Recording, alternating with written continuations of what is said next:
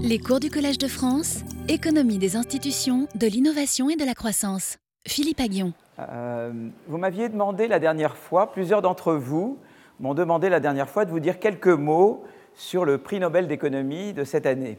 Voilà. Donc, euh, donc euh, bah, son nom est, Richard Thaler. Et c'est encore un, économiste de, c'est encore un économiste de, Chicago. Chicago a produit beaucoup de prix Nobel. Et, euh, disons que l'apport, euh, de Thaler euh, à l'économie, tel qu'il est décrit par la, Fondation Nobel, donc moi j'étais sur le site du, du, prix Nobel, ils ont deux versions. Si vous allez sur le site du prix Nobel, vous verrez qu'il y a une version longue mais en général, il faut regarder la version courte. Donc moi, je vous résume la version courte. Mais bon, la version longue, il y a plein d'équations et tout ça, quoi. Voilà. Donc en général, elle est assez longue. Bon, elle est en tout cas assez. Mais se dit, la version longue, en général aussi, a beaucoup d'explications. Et ça vaut la peine, si ça vous intéresse, d'aller regarder plus en détail la version longue également. Il y a toujours les deux versions. Hein. Euh, donc Thaler, si vous voulez, c'est vraiment euh, économie-psychologie. Et, si vous voulez, on l'a récompensé du prix Nobel parce que c'est quelqu'un qui a en fait démarré enfin il a contribué, en tout cas il est un des pionniers euh, de, ce domaine qui est le domaine de euh, économie et psychologie. Et, de quoi s'agit-il? C'est qu'en fait, si vous voulez, le, euh, la théorie économique traditionnelle fait un certain nombre d'hypothèses de rationalité sur les agents économiques. Voilà. on il, faut, toujours, on ne peut pas faire de modèle sans faire des hypothèses. Alors des fois, certaines sont un peu restrictives, mais elles sont très utiles. Et en particulier, il y a l'idée que eh bien, l'économie est composée d'agents, que ce soit des consommateurs ou des producteurs, qui essayent d'avoir l'utilité maximum au moindre coût. Euh, donc les, producteurs maximisent le profit, les, consommateurs euh, maximisent leur utilité sous une certaine contrainte budgétaire, et chacun essaye, si vous voulez, d'avoir le plus avec le moins. Le producteur, typiquement, essaiera de produire et de faire le maximum de revenus par sa production euh, en minimisant ses coûts de production.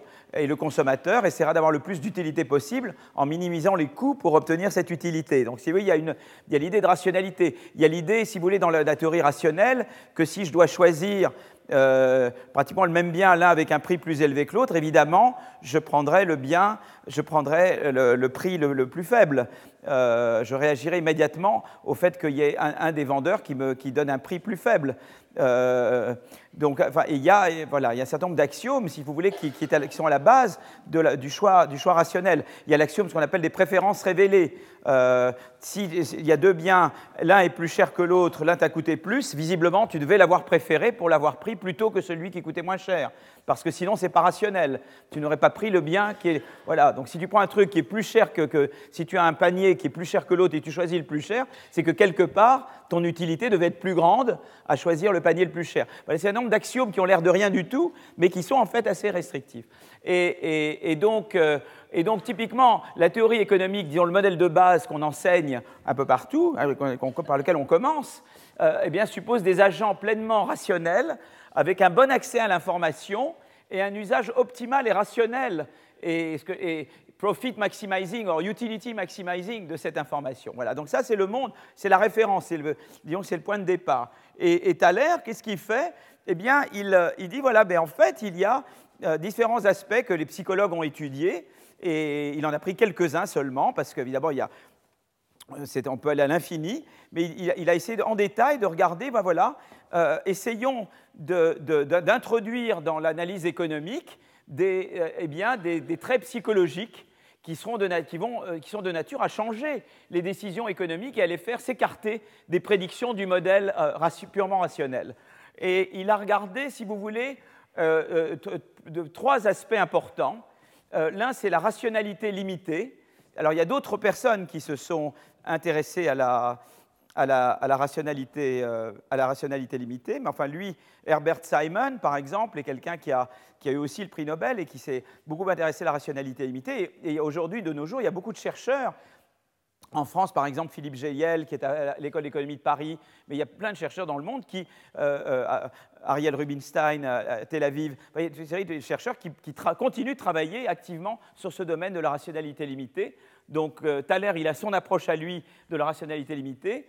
Il y a ensuite le sentiment d'équité, en anglais on dit fairness, et euh, j'en dirai quelques mots. Qu'est-ce que ça veut dire qu'on introduit, que simple, on ne cherche pas à maximiser le gain uniquement, mais qu'en même temps, on, choisit des, actions ou des, allocations où, il y a l'idée d'équité joue un rôle. Donc comment, introduire le sentiment d'équité influe sur, euh, sur, ce que vous faites, sur vos achats, vos ventes, votre, votre, comportement dans le marché. Hein? Et puis le troisième, c'est euh, le fait que vous ne vous contrôlez pas. C'est les problèmes, qu'on appelle de procrastination, en, anglais on dit procrastination, c'est-à-dire, bah, par exemple, le fumeur, on sait que le fumeur, il sait qu'à long terme, c'est pas bon pour lui de fumer, mais euh, il dit, je remets ça à demain, quoi. J'arrêterai, mais demain, quoi. Je fais pas ça maintenant. Voilà, il y a, vraiment beaucoup d'autres aspects, beaucoup d'autres euh, exemples de, de, problèmes de self-control. Et, et qu'est-ce qu'il a fait Thaler? Eh bien, il a essayé de montrer comment ces problèmes-là influe concrètement sur des choix économiques. Et il a fait des expériences. Voilà. Donc lui, c'est pas vraiment euh, Thaler, c'est surtout c'est quelqu'un qui opère par expérience. Il dit voilà, je, fais telle expérience et je vais vous montrer par l'expérience qu'il y a que voilà, on s'écarte des choix rationnels de telle et telle façon. Voilà, donc c'est ça sa méthode. Alors que d'autres pensent sur la rationalité limitée, il y a beaucoup de gens qui font simplement de la théorie. Lui, lui c'est de l'expérience, il fait de l'économie expérimentale. D'accord?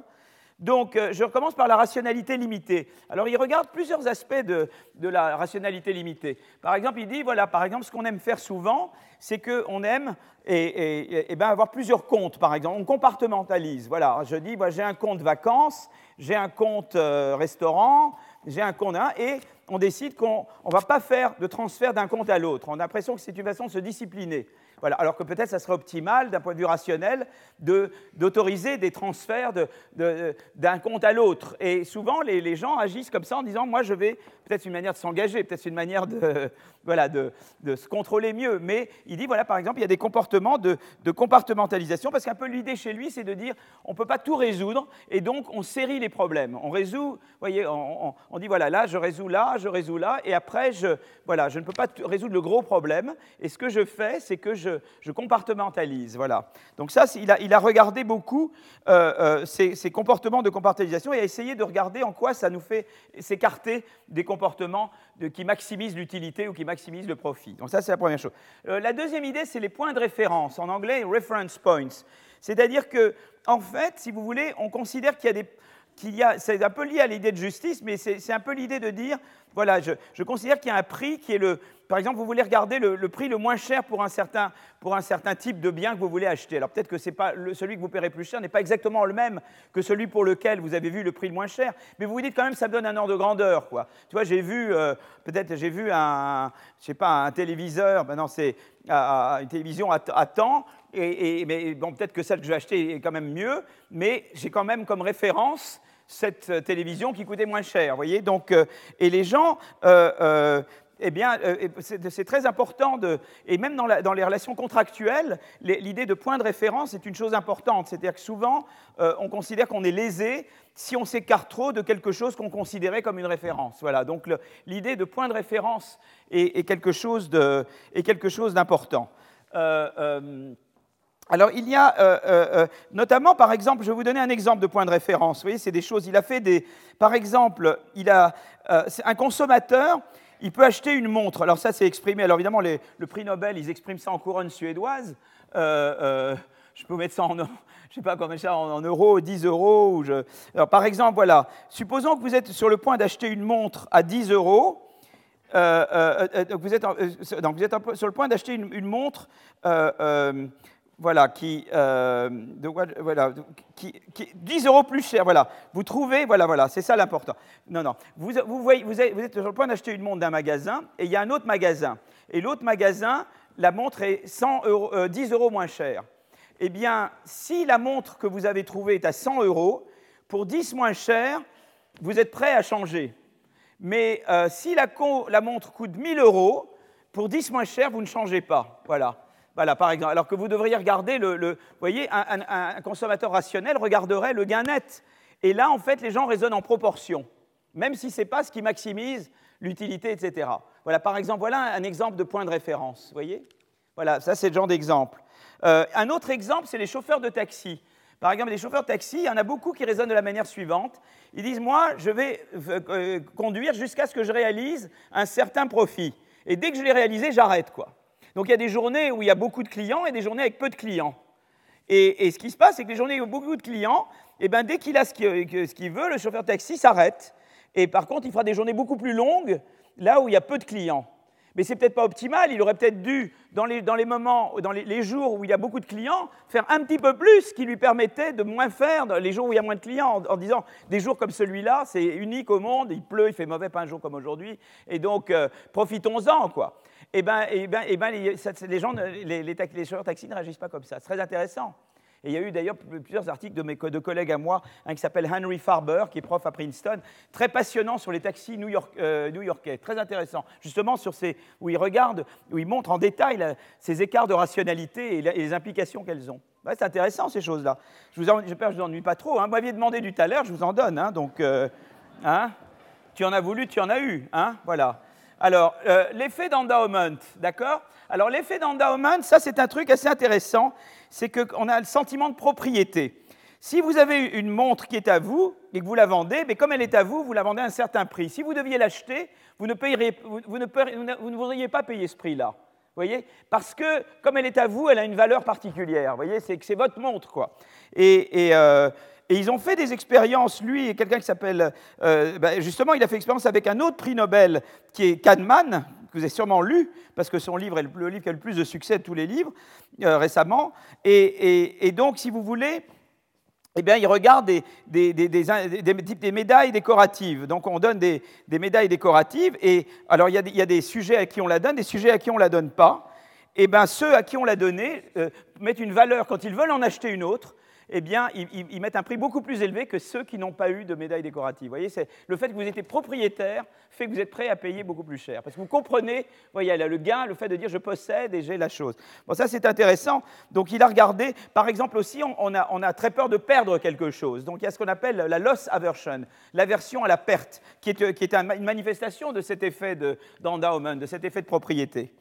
Euh, euh, euh, un autre exemple, qui est, euh, par exemple, les, actions. Quand vous avez une action baisser beaucoup, vous dites, euh, bah, je, vais je, garde parce que ça va, ça va remonter. Quoi. Et, quand l'action, et, c'est pas évident que ce soit toujours le truc à faire pour des raisons même fiscales. Vous voyez que ça baisse, il faut, il faut vendre. Et vous vous dites, comme ça baisse beaucoup depuis un certain temps, ça va que remonter. Mais là, à nouveau, il y a des effets de, rigidité de point de référence. Euh, bah, voilà, il y a des choses comme ça. Par exemple, casino. on, a moins peur de perdre ce qu'on a gagné. Vous venez de gagner au casino, eh bien, vous avez beaucoup moins peur de perdre ce que vous venez de gagner. Mais par contre, ce que vous aviez avant depuis longtemps, vous avez très peur de le perdre. Vous avez eu ce comportement. Moi, c'est au casino, je ne vais pas souvent. Hein. J'étais une fois, on m'a emmené une fois dans un casino à la Baule.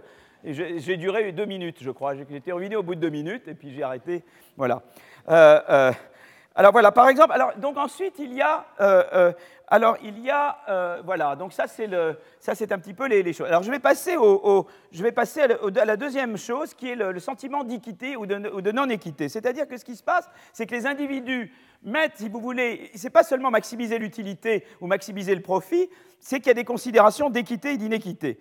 Et, ce qui peut se passer, c'est que si vous voulez, par exemple, quelque chose qui n'est pas tellement bon pour vous, mais vous avez le sentiment que c'est juste, eh bien vous l'accepterez plus facilement.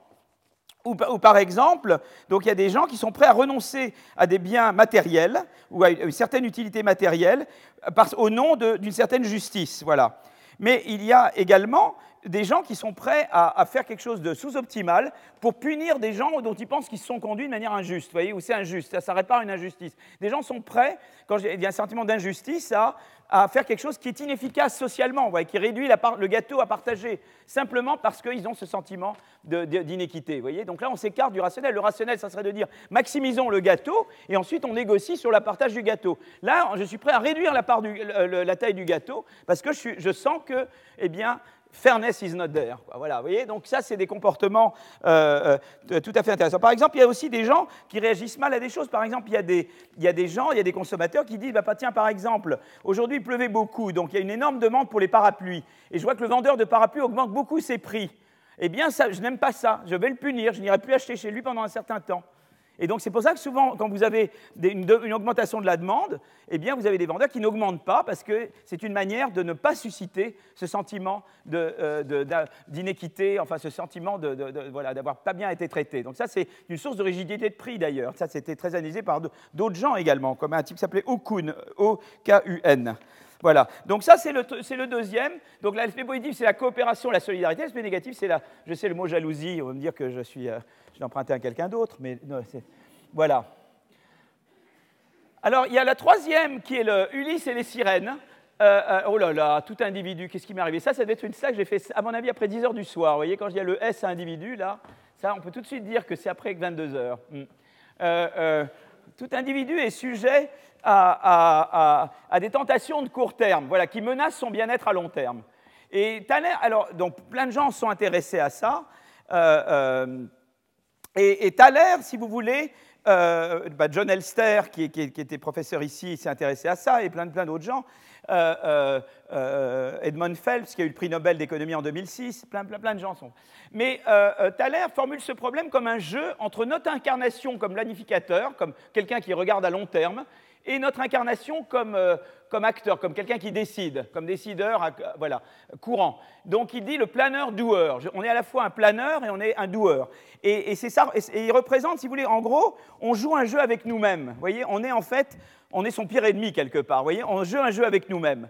Et le problème, c'est que, et c'est pour ça qu'il prend la parabole d'Ulysse, parce que Ulysse demande à ce qu'on l'attache. Parce qu'il se dit, si on ne m'attache pas, je vais commettre des choses, je vais, euh, là, je vais être tenté par les sirènes, et ça va être mauvais pour moi à long terme. Donc Ulysse est attaché, donc il décide, euh, euh, comme on dit, euh, d'être attaché. Il s'interdit certaines actions à court terme, en étant attaché pour son bien à long terme, d'accord? Et, là, on est dans un, dans un monde, parce que d'habitude, si on est dans un monde purement rationnel, eh bien, on préfère avoir plus de choix que moins de choix. Là, on est dans un monde où on préfère avoir moins de choix que plus de choix. Ulysse, il ne veut pas avoir la possibilité de prendre certaines actions. Il veut qu'on l'empêche de prendre certaines actions. Donc c'est un autre monde, voilà. Et, comment on se restreint? Ben, On prend des engagements. Par exemple, euh, moi, il y a certaines choses que je ne veux pas faire. Je peux dire, ben, je vais mettre de la monnaie, de l'argent dans un compte qu'on appelle un escrow account. Et si jamais je fais ce truc-là, je perds cet argent. J'essaie de me lier les mains, vous voyez? Euh, mais on peut le faire par des réglementations et des institutions.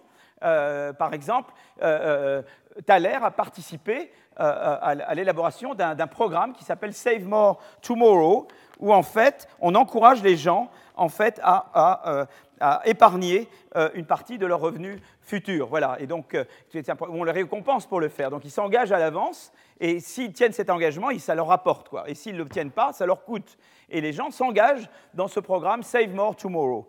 Donc c'est intéressant parce que ça, ça a été vraiment un truc qui a été mis en œuvre et il a fait ça avec comment s'appelle-t-il? Il a, voilà, donc il a, il a fait ça avec quelqu'un qui s'appelle Shlomo Benarzi, voilà.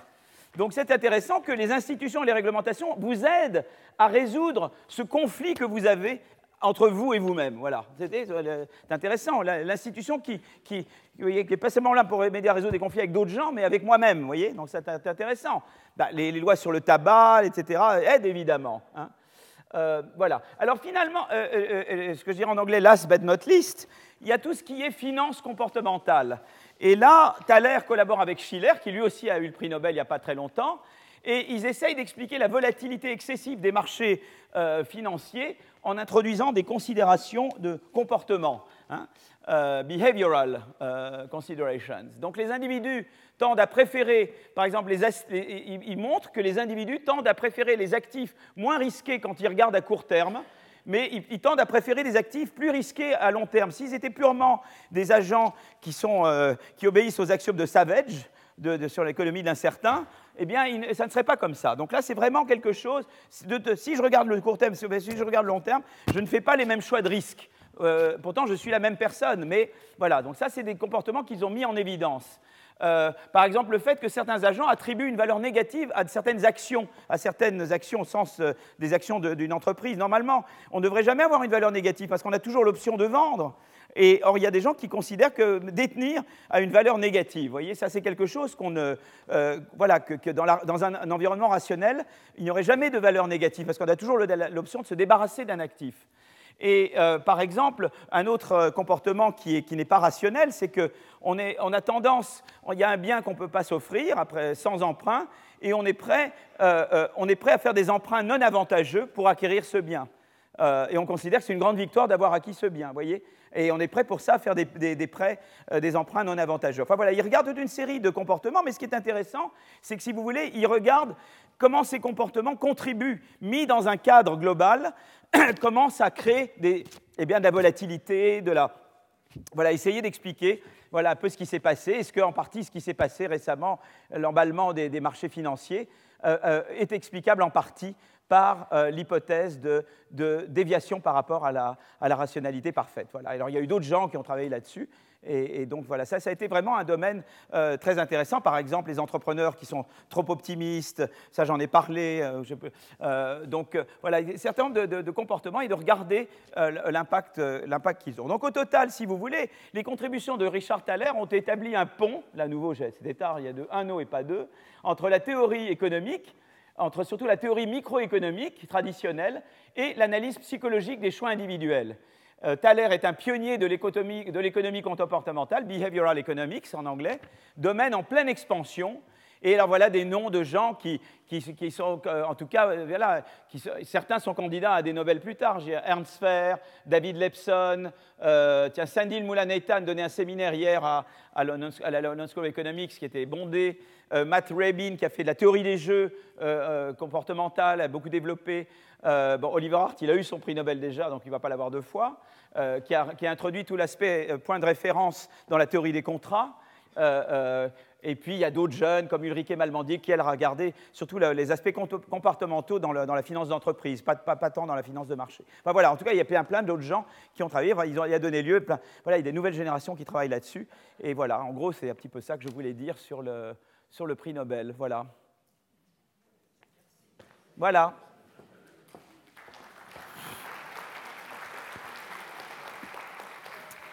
Bon, bah maintenant je, passe à... Alors je vais éliminer ça. Je passe maintenant à diaporama. Alors aujourd'hui, je vais parler de, de mesures de la croissance. Alors je vais commencer euh, assez euh, basique, et ça va être un petit peu plus, mais je ne vais pas être trop méchant, donc vous inquiétez pas trop, ça ne va pas être trop difficile. Je bois un petit peu d'eau, et je commence à... Voilà. En fait, ce qui s'est passé, c'est que... je vais vous raconter une histoire un peu marrante, mais si je perds ma voix. Vendredi dernier, on a installé le comité d'action publique pour la réforme de l'État en France. Et donc il y avait la première réunion. Je ne vais pas dire ce qui se passe dans la réunion, mais je peux quand même dire les blagues que je fais. Donc celles-là, elles sont pas dans le... ça ne va pas influencer la politique gouvernementale. Et à un moment donné, euh, il y avait quelqu'un qui parlait de, des prévisions de croissance. Vous savez, il y avait voilà, des... Et puis j'ai fait le petit commentaire sibyllin en disant oui mais la croissance est mal mesurée, donc de toute façon tous ces chiffres sont faux. Donc j'ai senti que ça a jeté un froid dans, dans l'assemblée, il y avait 40 personnes, et j'ai vu le silence tout d'un coup. Et euh, voilà. Mais euh, donc c'est de ça que je vais vous parler aujourd'hui. Voilà. Pardon? Voilà. Alors, euh, alors mesurer la croissance soulève beaucoup de questions. Et voilà. Euh, est-ce que d'abord le PIB par... Alors évidemment, il y a d'abord la question de, la croissance de quoi je devrais mesurer. Donc il y a tout le débat, évidemment, sur les indicateurs. Est-ce que le PIB par tête est la bonne mesure de, bien-être? Est-ce que je ne devrais pas m'intéresser à d'autres aspects,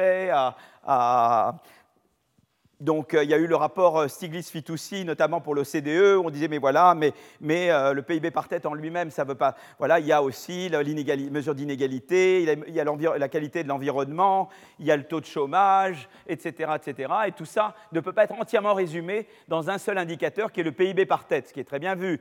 Mais mais si vous voulez, en même temps, le PIB par tête reflète quand même quelque chose. Si par exemple, nous, on sait que si on avait une croissance en France du PIB par tête d'un demi-point plus grand, euh, on aurait beaucoup moins de coupes budgétaires à faire pour satisfaire les 3%, par exemple. On pourrait s'offrir beaucoup plus de choses tout en respectant le critère des 3%. Vous voyez, donc on sait, on sait ce que ça veut dire, un demi-point de croissance en plus, on sait, on sait ce que ça veut dire. Voilà, donc, euh, et, donc, euh, le PIB par tête est important. Puis il y a eu les travaux que j'avais mentionnés déjà l'an dernier de Angus Deaton qui montrent que même si l'argent ne fait pas le bonheur, il y contribue et qu'il y a un lien très fort, très clair dans, dans des comparaisons internationales entre PIB par tête et des indices de satisfaction que l'on recueille avec des, enquêtes, si vous voulez. Euh, donc, si vous voulez, il y, a, voilà, y a tout le débat, évidemment, sur est-ce que le PIB par tête, c'est la bonne mesure ou pas. Donc, nous, on va partir de l'idée que le PIB par tête, c'est quand même important. Euh, euh, ça n'enlève pas l'importance de regarder d'autres indicateurs des indicateurs un peu dans l'esprit d'Amartya Sen, de dire je regarde des indicateurs voyez, qui, reflètent les possibilités pour les gens de faire des choses, les possibilités de rebondir. Vous pouvez voir deux pays qui ont le même PIB par tête. L'un, il y a une grande mobilité sociale et l'autre, il n'y a pas de mobilité sociale. Bah, c'est évident que celui avec une plus grande mobilité sociale, bah, il, y a, plus de bien-être. Les gens ont plus de possibilités de, bouger, de, faire des choses, etc. Donc, donc, on est bien conscient de tout ça. Mais je vais quand même regarder le PIB par tête. D'accord? Euh, euh, Donc voilà. Donc je. Euh, euh, le PIB par tête, est-ce que d'abord le PIB est toujours euh, convenablement mesuré?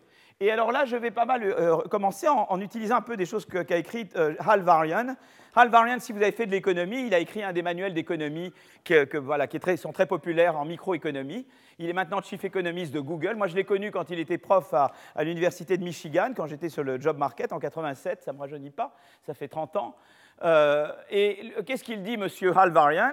Il dit Je pense que le PIB et la productivité sont plus grands que ce que nous indiquent les données à l'heure actuelle. D'accord? Donc on commence par ça, et je vais essayer un petit peu de détailler, de, de, regarder ça plus en détail. Euh, euh, donc, pourquoi le PIB serait-il mal mesuré? Alors, une définition qu'on donne du PIB, c'est le résultat final au prix du marché de l'activité de production des unités productrices résidentes. Voilà, ça c'est le PIB français. Hein. C'est une de l'INSEE, ça, non? Ça fait très INSEE, ça. Hein. voilà. Donc, euh, euh, donc, alors, essayons de regarder chaque mot. Chaque mot pose problème. Voilà le problème, vous voyez? Alors d'abord, final. Ça veut dire que ça soulève la question des biens intermédiaires que l'on ne compte pas. Donc, qu'est-ce qu'on fait avec les biens intermédiaires? Donc, les dépenses de marketing, les puces électroniques, etc. Donc, ça, il y a déjà cette question des biens intermédiaires qui est posée. Deuxièmement, on parle de prix de marché, donc on ne tient pas compte des biens non marchands, euh, amélioration de qualité, biens en libre accès, etc. Euh, on parle de production, mais pas de consommation tellement, d'accord? Et résidente, ben, il y a la mondialisation et il y a les chaînes de valeur. Et maintenant, vous savez qu'on décompose les tâches, c'est-à-dire que pour produire un bien, il y, a, il y, a, différentes tâches et différentes tâches sont accomplies dans différents pays. Alors comment ça pose des problèmes très, très compliqués pour la mesure, voyez? Euh, donc, on, va, ce que je vais faire maintenant, c'est prendre des exemples concrets pour, euh, pour, regarder ces questions plus en détail. Voilà. Euh, donc, le, contenu libre accès d'abord. Comment tenir compte de la dans la comptabilité nationale de ces contenus qui améliorent la qualité de la vie des individus sans passer par les prix? Par exemple, Wikipédia vous donne accès à un contenu encyclopédique gratuitement. les blogs vous donnent accès à des articles sans coût de publication. YouTube, vous avez des vidéos en libre accès. Les réseaux sociaux, c'est question de l'accès à la vie privée comme moyen de paiement. Euh, j'en sais quelque chose, moi j'étais, euh, j'ai dû, euh, voilà, bref, j'ai eu une mauvaise expérience là-dessus. Alors, donc si vous voulez, le PIB réel est censé parfaitement refléter le volume de la production de biens et services en tenant compte des évolutions de leur qualité. C'est pour ça qu'il est important de bien mesurer l'évolution de la qualité des produits afin de pouvoir différencier les effets liés à la qualité. Donc, la première chose, c'est le contenu libre accès. Ça, c'est la première raison qui est un problème. La deuxième chose que je regarde maintenant, c'est mesurer la qualité des biens. Ça, c'est un autre problème. Et c'est ça qu'on va regarder un petit peu. Mais ça, je vais en parler euh, pendant toute cette leçon aujourd'hui. Hein. Euh, euh, donc, par exemple, prenons le marché de la photo. Donc, eh bien, en 2000, vous avez 80 milliards de photos prises dans le monde. en 2015, vous avez 1600 milliards, 20 fois plus de photos. En parallèle, le coût d'une photo est passé d'environ 50 centimes euh, euh, à presque zéro. D'accord? Donc, euh, je regarde là mes... Donc, donc voilà. Alors, pourquoi cette évolution n'est-elle pas expliquée par le PIB Alors, d'abord, l'indice de prix de la photographie tient compte d'éléments matériels. Vous voyez, appareils photo, coûts de développement, pellicules photo, qui sont en train de disparaître. Euh, euh, maintenant, les photos sont davantage partagées à travers les réseaux sociaux que vendues. Donc ça devient de plus en plus un bien non marchand. Euh, il y a enfin le développement des smartphones, ce qui fait que maintenant, les appareils numériques sont, eh bien, sont en baisse. Et, donc, il y a baisse du PIB. Et donc, comment tenir compte de cet ajustement de qualité et, maintenant, c'est les smartphones qui, prennent la relève, d'accord? Et, la question, c'est, eh bien, voilà, et, comment on mesure la qualité d'un smartphone. Voyez ce que je veux dire? Donc voilà un petit peu les problèmes qui font que, mesurer, voyez, que mesurer la qualité, ça devient, euh, euh, si vous voulez, que relier la qualité au prix devient notamment très difficile. Voyez, c'est, euh, voilà. alors là, je, vous montre ce, diagramme, et ce diagramme, qu'est-ce qu'il vous montre? Il vous montre en fait, si vous voulez, le, le développement de différents types de manières de faire de la photographie. Donc si vous voulez, vous voyez le volume, euh, la, production de, euh, caméras, hein, la, production de, générateurs de photos, c'est ça, la production de... Donc vous voyez que vous avez ici, les, ben, ça c'est les photos comme on les faisait euh, quand j'étais gamin, quoi. Hein, les photos que vous développiez avec pellicule et tout, quoi. Et donc il y a une période où ça monte et puis ça, et puis ça baisse. Et après, qu'est-ce qui se passe? C'est les photos digitales, quoi. C'est les photos numériques qui apparaissent, avec les appareils numériques. Donc vous avez toute une, phase euh, de croissance de, la photo numérique, et puis après ça décroît, ça décroît parce qu'après vous, avez, euh, euh, les smartphones qui se développent en gros, et qui, font que maintenant ben, on prend les photos sur le smartphone, on diffuse par smartphone, et on n'achète plus d'appareils numériques, et on ne recourt plus à ça. Et vous voyez, les, différentes vagues, et on est vraiment dans un monde choupétérien, quoi. Il y a eu les appareils photo qui se développent, et puis après, les, appareils digitaux traditionnels, et après les appareils euh, numériques se développent, et après vous avez les smartphones qui prennent le relais. Et vous voyez à chaque fois les vagues euh, voyez, qui se suivent et qui, où l'un détruit la précédente. D'accord? Alors, euh, je continue. Donc, évidemment, il y, a, ce qu'on appelle le surplus du consommateur. Vous voyez, un bien, ça donne du surplus au producteur, parce qu'il y a des profits pour les producteurs, et ça donne ce qu'on appelle un surplus euh, euh, au, consommateur. Voilà, parce que le consommateur, en général, la plupart des consommateurs étaient prêts à payer plus que le prix qui, le s'établit au marché, parce que le prix, il est, il est pour rendre le, consommateur le moins favorable indifférent, en gros. Donc, ceux qui étaient plus favorables, eux, ils réalisent un surplus, et on regarde le surplus agrégé des consommateurs. En passant d'un coût marginal, un coût par unité, si vous voulez, de 50 centimes à presque 0 centimes pour des photos, euh, les consommateurs ont fait une économie totale de 40 milliards de dollars sur le marché de la photo. Vous voyez le, coût, euh, euh, la dépense annuelle, vous voyez, ça processing, c'est le développement des photos, ça c'est les pellicules, et vous voyez évidemment, tout ça tombe, tout ça chute, quoi. Et, ce gain, seulement ce gain pour les consommateurs n'est pas du tout pris en compte par l'évolution mesurée du PIB. Voyez, vous ne prenez pas ça en compte. C'est ça le problème de la mesure de PIB. Vous voyez, le PIB ne mesure pas ce gain-là. D'accord? Euh, euh, Autre exemple, les GPS. Euh, entre le début et la fin des années 90, eh bien, les GPS se développent surtout pour le transport routier. D'accord? Alors au début, le prix d'un système GPS est au-delà, à cette époque-là, de, de, 1000 dollars et, la croissance. alors évidemment, euh, l'introduction des GPS a contribué à faire du transport routier un secteur où la croissance de la productivité a été bien plus grande que dans l'économie dans son ensemble. Donc il y a eu toute une. L'introduction des GPS dans le transport routier a été un facteur de croissance euh, formidable du secteur des euh, routiers. D'accord? Mais euh, euh, euh, au cours depuis les années 2000, il y a eu démocratisation de, la consommation de GPS et les ménages utilisent les GPS. Et, le prix qui était de l'ordre de plusieurs centaines d'euros, 1000 dollars au début, eh bien, il, baisse progressivement. Et, maintenant, si vous voulez, ce qui se passe, c'est que les GPS eh bien, sont intégrés dans les smartphones. Et du coup, vous avez une chute d'appareils GPS, puisque maintenant le système GPS est dans les smartphones.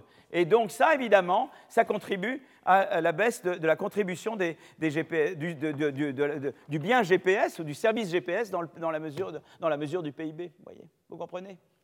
Voilà.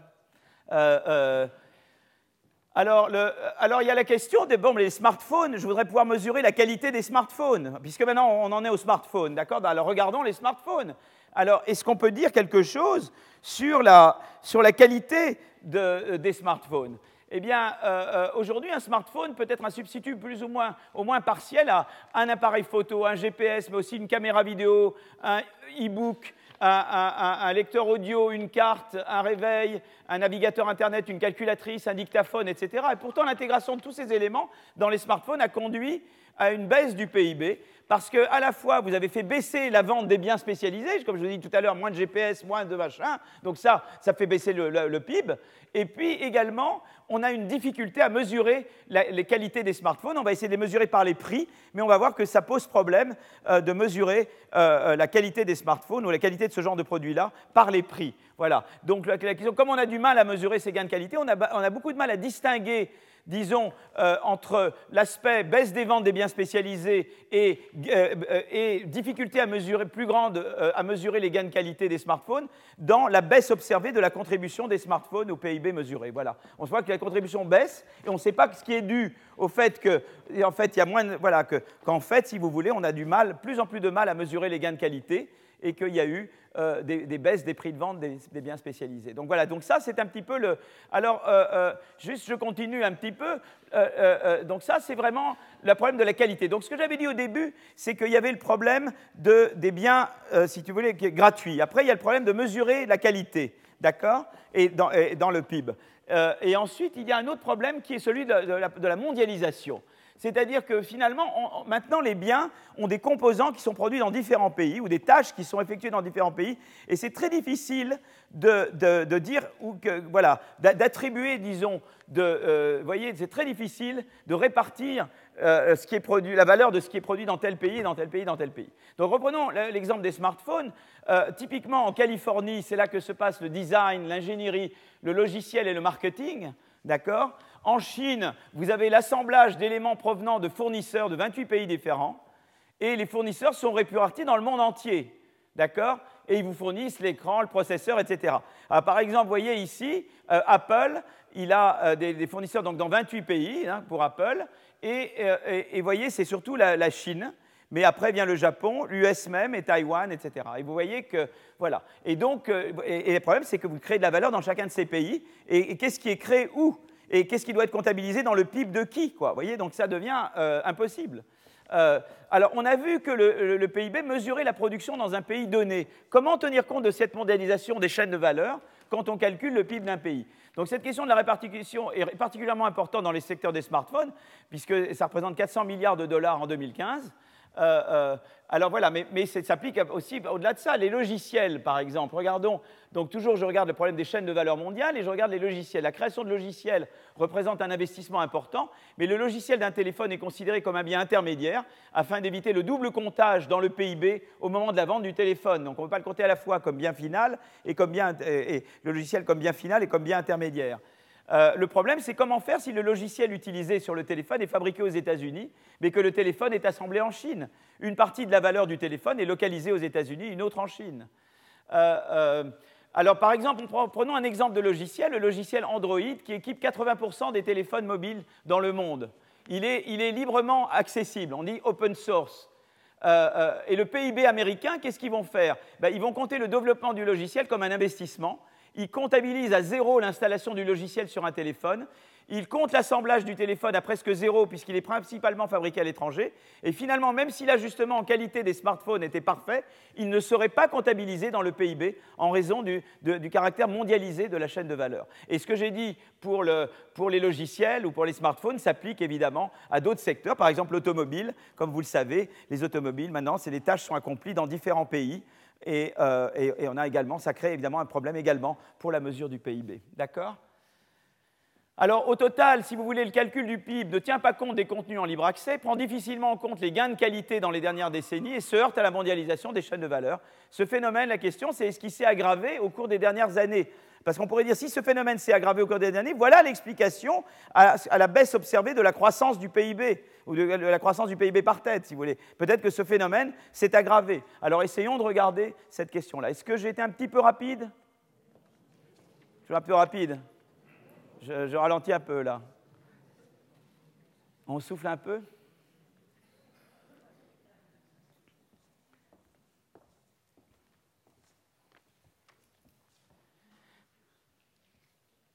Bon, je. Voilà.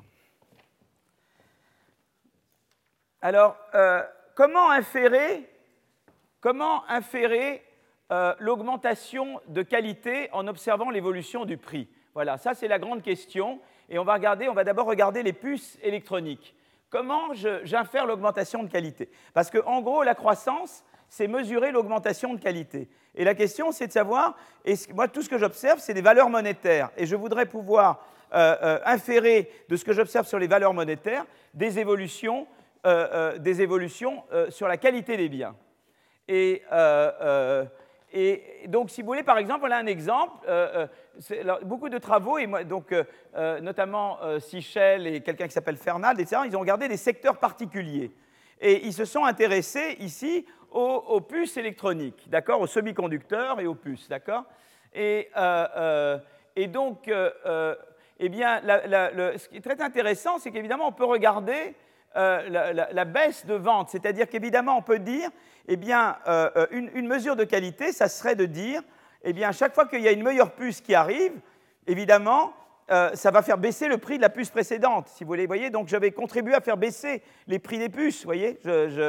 voilà, donc effectivement, on observe jusqu'au milieu des années 2000 une baisse rapide du, prix de vente des puces électroniques, mais après, le prix de vente s'est stabilisé.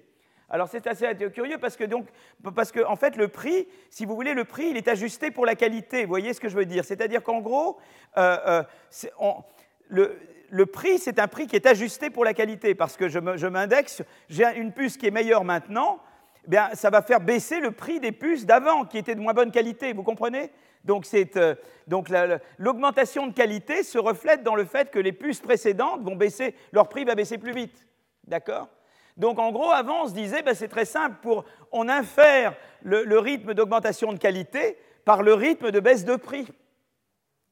Vous, comprenez ça? Mais c'est merveilleux. Mais si vous, c'est bizarre, c'est formidable. Bon, alors, euh, et, le problème, c'est qu'on observe qu'il y a eu baisse constante du prix des puces, donc on se dit, bah, la qualité augmente, donc c'est un signe de croissance. Mais à un moment donné, à un moment donné, eh bien, le prix de vente semble se stabiliser, il arrête de baisser. Donc on peut dire, ben voilà, ça veut dire qu'il y a eu, on a arrêté d'innover dans les puces. Mais euh, pourtant, les avancées technologiques dans ce domaine semblent avoir euh, persisté. Donc là, il y a, quelque chose qu'on ne comprend pas. Quoi. Et on veut essayer de comprendre, parce qu'on a l'impression que les avancées continuent, et pourtant le prix, euh, le prix des puces, lui, baisse et à un moment donné cesse de baisser on se demande mais pourquoi il cesse de baisser? Qu'est-ce qui se passe? Pourquoi tout d'un coup il devrait s'arrêter? Voilà. Euh, euh, donc, euh, donc, si vous voulez, on, se dit, mais peut-être que le prix était à une époque un reflet fiable de l'évolution de la qualité des puces, mais qu'à un moment donné, il cesse d'être un indice fiable de l'évolution de la qualité des puces. D'accord? Donc, alors pourquoi s'intéresser aux puces électroniques? Ben, Elles sont une composante essentielle dans la révolution digitale, car elles sont le cœur des ordinateurs, le cœur des robots, le cœur des smartphones. Je parlerai, je ferai une leçon entière sur l'intelligence artificielle et je vous parlerai de l'application des robots. Donc ça, on va passer beaucoup de temps, on va faire une leçon entière là-dessus. Hein. donc ça vous en aurez jusque-là, des robots et, de l'intelligence artificielle, d'accord? Euh, euh, Et donc leur, leur prix a un impact important sur l'ensemble de l'économie. Donc c'est intéressant de regarder les puces. Alors je vais juste dire quelques mots sur les puces électroniques. C'est que les puces électroniques, si vous voulez, c'est composé, c'est un microprocesseur, c'est constitué de transistors. Et, plus ça contient de transistors, plus, grand, plus important est le nombre euh, euh, d'opérations importantes que la puce peut effectuer à la seconde. C'est-à-dire qu'une puce, euh, plus elle a de transistors en elle, plus rapidement elle vous fait plein de choses. Voilà. Donc, donc euh, alors, le premier microprocesseur est inventé en 71 par Intel et il est constitué de 2300 transistors. D'accord? Et en fait, qu'est-ce qui, se passe? C'est que le nombre de transistors, euh, jusque dans les années 2000, mais après ça va s'arrêter. En fait, là, si je devais continuer cette courbe, en fait, elle, elle devient plus horizontale à partir de là. C'est que, si vous voulez, ce qui se passe, c'est que plus ou moins de 71 euh, jusqu'aux années 2000, eh bien, eh bien, plus ou moins tous les 18 mois, le, nombre de, le nombre de puces là, on dit double tous les 18 mois. Oui, ça, c'est double. Enfin, en gros, il double tous les deux ans. Voilà, le nombre de, puces, de, le nombre de transistors sur une puce, plus ou moins double tous les deux ans. Donc, on se disait, ben, finalement, les, pour, les, pour les puces, c'est pas la peine, c'est pas la peine de regarder les prix parce que, en gros, euh, eh bien, on n'a qu'à regarder le nombre on a qu'à compter le nombre de transistors sur la puce, quoi. Et en gros, c'est ça l'amélioration de qualité. Donc, dans le secteur des puces, j'ai pas besoin, j'ai pas ce problème de, distinguer qu'est-ce qui est l'inflation, qu'est-ce qui n'est pas l'inflation, parce que je regarde le nombre de transistors, et tant que le nombre de transistors augmente, la performance de la puce augmente, et je sais à quel rythme ça augmente. Mais euh, euh, le problème, si vous voulez, c'est que les prix euh, quand je regarde, donc ça c'est effectivement, il y a euh, les prix effectivement ont cessé d'augmenter, le nombre de puces a d'augmenter, mais la qualité, elle, a continué d'augmenter. Donc malheureusement, ça serait très beau si la qualité pouvait être uniquement mesurée par le nombre de transistors. Eh bien, on se dit, bah, c'est très bien, je prends la loi de Moore, et puis la loi de Moore me dit tout ce qu'il faut. Euh, bah, voilà, finalement, j'oublie les prix dans ce secteur, je regarde juste le nombre de transistors, et puis voilà, c'est bon. Et, donc, si vous voulez, oui, je l'ai montré deux fois celle-là. Et vous voyez ici, c'est intéressant, c'est le, regardez la, courbe rouge, mais je reviendrai à cette, euh, transparent. Euh, euh, on voit qu'en fait, mesuré par le prix, vous voyez ça, l'augmentation de, ça c'est la mesure de performance par les prix, et en fait, elle, s'arrête là. Est-ce que c'est le clock speed? Est-ce que c'est les prix ou est-ce que c'est les transistors? C'est le, nombre de transistors, ça. C'est ça. C'est la performance par le nombre de transistors. Et, on voit que ça augmente et abandonné à partir de l'année 2004 le nombre de transistors se, euh, stabilise. Voyez Donc euh, là, on se dit, bah là, finalement, eh ben, voilà l'explication. Pourquoi il y a eu stagnation séculaire? Parce qu'à un moment donné, pour une raison euh, X, dans le secteur de micro machin, eh bien, on a cessé d'augmenter le nombre de transistors et, dans les puces, et donc du coup, eh ben, voilà, plus de croissance, d'accord? Alors, mais seulement, donc voilà. Donc, mais alors, ce qui s'est passé, c'est qu'en fait, il y a eu un problème. Et le problème a été le suivant, c'est qu'il y a une bonne raison pour laquelle le nombre de transistors a cessé d'augmenter. C'est parce que si vous, mettez trop de transistors dans une puce, eh ben vous, avez un problème de dissipation de chaleur. Et, c'est parce qu'ils ont fait face à ce problème qu'Intel euh, a changé de stratégie pour améliorer la qualité des puces. C'est-à-dire que ce qu'ils se sont dit, ce n'est pas que l'innovation a stoppé, c'est qu'ils l'ont fait autrement. Au lieu de dire je vais mettre de plus en plus de, transistors dans la puce, ils ont dit non, ce que je vais faire, c'est que je vais organiser mes puces autrement, euh, mes transistors autrement. Je vais, les, disposer autrement et je vais, euh, euh, et je vais le faire pour accomplir des tâches importantes. C'est-à-dire qu'ils se sont demandé, bon, de quoi on a besoin surtout? C'est-à-dire qu'ils sont partis des besoins. Et, donc moi, ce que je veux, c'est satisfaire ces besoins, et je vais agencer mes transistors dans la puce de manière optimale, meilleure qu'avant, pour euh, remplir plus rapidement ces tâches dont je sais que la demande est grande pour ces tâches. Vous voyez ce que je veux dire? Donc au lieu de faire de la quantité, ils se sont mis à faire de la qualité.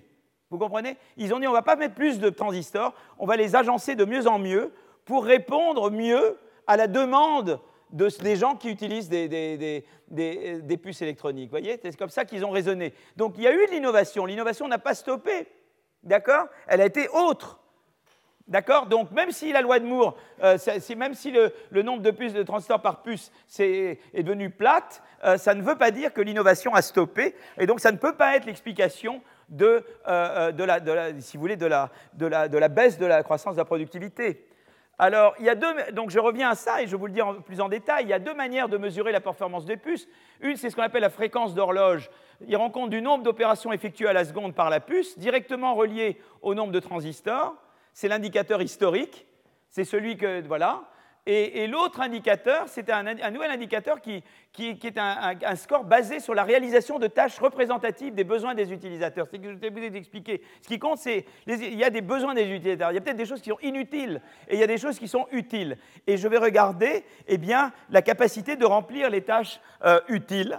D'accord et, euh, et c'est ça qui va profiter, qui va être amélioré en agençant les transistors dans la puce de mieux en mieux. Voilà. Et, ça, c'est un indicateur de performance observée. Voilà, j'ai un certain nombre de tâches, est-ce qu'elles sont de mieux en mieux euh, euh, remplies Et je reviens maintenant au diagramme que j'avais tout à l'heure.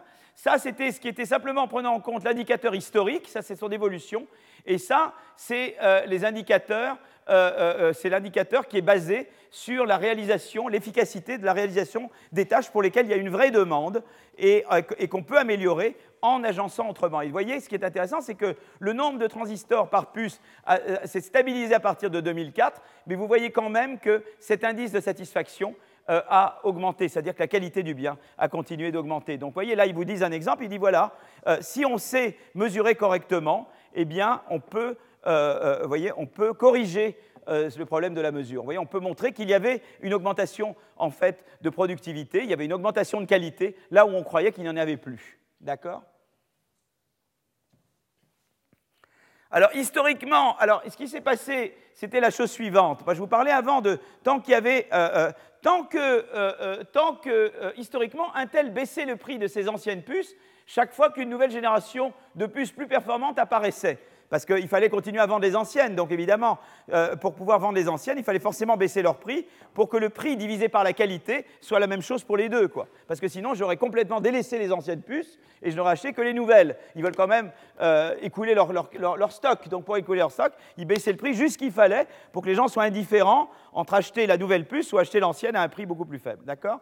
Donc ils faisaient comme ça. À partir de 2006, le prix des anciennes générations de puces a cessé de chuter, même si de nouvelles générations plus performantes sont apparues. Euh, du coup, ce qui s'est passé, c'est que les anciennes générations ont un prix plus proche des nouvelles générations de puces, alors que les anciennes puces sont bien moins bonnes. Voilà. Donc il y a eu un peu euh, sur, les prix tels qu'on les observe, la, décroissance du prix a été ralentie, mais à nouveau, ça ne reflète pas euh, pleinement euh, ça, ne veut pas dire qu'il y a eu ralentissement de la qualité des puces au même rythme qu'on observe la, euh, baisse des prix. Donc le, prix a cessé. Le prix était peut-être une mesure correcte de, la croissance de la, qualité euh, des, puces jusqu'à 2004, mais à partir de 2004, il cesse d'être une bonne, une, bonne, mesure. Et vous voyez là ici ce qu'ils font, c'est qu'il y a l'indice de le PPI, le Production Price Index, euh, qui lui est vraiment l'indice bébête, quoi. Hein, euh. et puis il y a l'indice corrigé, qui est corrigé euh, en, disant, ben voilà, je vais, je vais corriger pour cette, pour cette amélioration de qualité que j'ai observée, voyez, avec mon indice de qualité, et je vais, je vais regarder la baisse de prix. Je regarde le prix ajusté euh, par, la qualité, mais la qualité que, donc, moi j'ai observée. évidemment, la qualité que moi j'ai observée, la qualité traditionnelle, elle cesse d'augmenter en 2004, tandis que la qualité que moi je mesure en termes des services fournis, celle-là, elle continue de s'améliorer. Donc le prix ajusté pour, pour cette qualité-là, lui, continue de baisser après 2004. Et vous voyez vraiment la, différence, c'est-à-dire que si je ne prends pas en compte, si je ne regarde que tout en fonction du nombre de transistors par puce, ben je vois que la baisse de prix, elle se stabilise, elle stoppe ici, tandis que si je fais l'autre manière de mesurer la qualité, euh, vous voyez que j'ai et que je prends le, prix, voyez, ajusté par cette qualité-là, il y a une décroissance plus importante. Vous comprenez ça? D'accord? Donc, euh, euh, la correction proposée de l'indice des prix sur les puces électroniques pour relier qualité et prix dans ce secteur est centrale pour la révolution digitale. Les signaux d'alarme sur le ralentissement de l'innovation dans ce secteur pourraient donc être liés à une erreur de mesure des prix. Alors, euh, alors le problème, c'est que euh, euh, euh, le problème, c'est que n'est pas. les, puces, c'est des biens intermédiaires, voyez, donc ce n'est pas comptabilisé vraiment dans le PIB. Et malheureusement, il y a une bonne idée là qui est de dire quelque part les prix ne reflètent pas bien les, améliorations, l'évolution des prix ne reflète pas bien l'amélioration de qualité.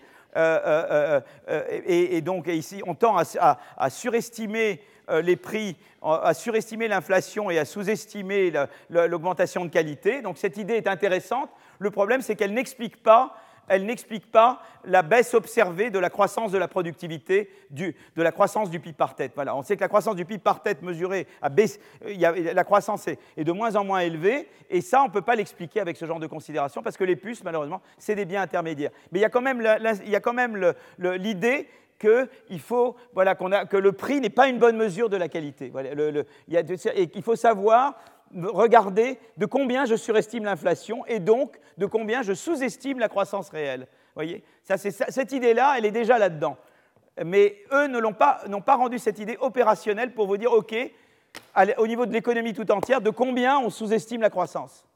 Et c'est ce que je vais faire dans la deuxième partie du cours. D'accord? Mais il y a quand même l'embryon de l'idée là-dedans. D'accord? Alors, euh, euh, euh, ce résultat soulève une autre interrogation au cours des dernières années, le prix du matériel informatique a baissé moins rapidement que dans les périodes précédentes. Et, si le prix des puces électroniques a continué de baisser, pourquoi ça ne s'est pas répercuté dans le prix des ordinateurs? Donc là, on dit, bon, ok, c'est un bien intermédiaire les puces, mais les ordinateurs, eux, c'est un bien final. Donc regardons les ordinateurs. Et effectivement, on voit que les ordinateurs, eh bien, également, on observe que pour les ordinateurs, le prix qui baissait s'est mis à baisser moins. Alors, à nouveau, on peut se poser la même question pour les ordinateurs qu'on se posait pour les puces. Est-ce que ça veut dire que la qualité des ordinateurs s'est mise à augmenter de moins en moins au cours du temps? Et là, on a un bien final qui, rentre dans le PIB. D'accord? Et euh, euh, donc, il est intéressant de construire un indice des prix similaire pour les ordinateurs à ce qu'on a fait pour les puces et de faire pour les ordinateurs l'équivalent de cet indice de prix-là, donc euh, qui, suit une évolution plus crédible que, l'indice mesuré. Alors, euh, je passe à la dernière, à la dernière donc ça c'est cette contribution-là. Donc, alors maintenant, on, veut, on, veut, regarder le problème suivant. Donc, les innovations, les innovations, récentes, notamment dans le digital, ne semblent plus se traduire dans les chiffres de la, la productivité et de la croissance de la productivité. Alors, est-ce que c'est parce que la productivité a ralenti ou bien parce qu'elle est moins bien mesurée. Donc on en est là finalement. On se dit, ben, j'observe, j'essaie Gordon, hein, j'observe une, baisse de la croissance de la productivité au cours du temps, euh, c'est ce qu'il appelle la stagnation séculaire. Est-ce que c'est dû au fait qu'effectivement euh, il y a eu un ralentissement dans l'amélioration de la qualité des biens, ou est-ce que c'est dû au fait que euh, eh bien, on sait de moins en moins mesurer la croissance de la productivité? D'accord? Et euh, euh, donc ça, ça va être le problème qui va nous concerner jusqu'à la fin de cette leçon aujourd'hui. Je regarde un petit peu chez eux déjà, et qu'est-ce qu'on voit là? Euh, Là, ça nous montre la croissance de la productivité moyenne par an sur différentes périodes, d'accord? Donc, donc là, on voit, par exemple, l'année, vous voyez, il y a eu une accélération aux États-Unis effectivement que la, croissance de la productivité s'est accélérée entre 1995 et 2005. Ça a été les années fastes aux États-Unis. tout d'un coup, ils ont cru beaucoup plus vite que nous.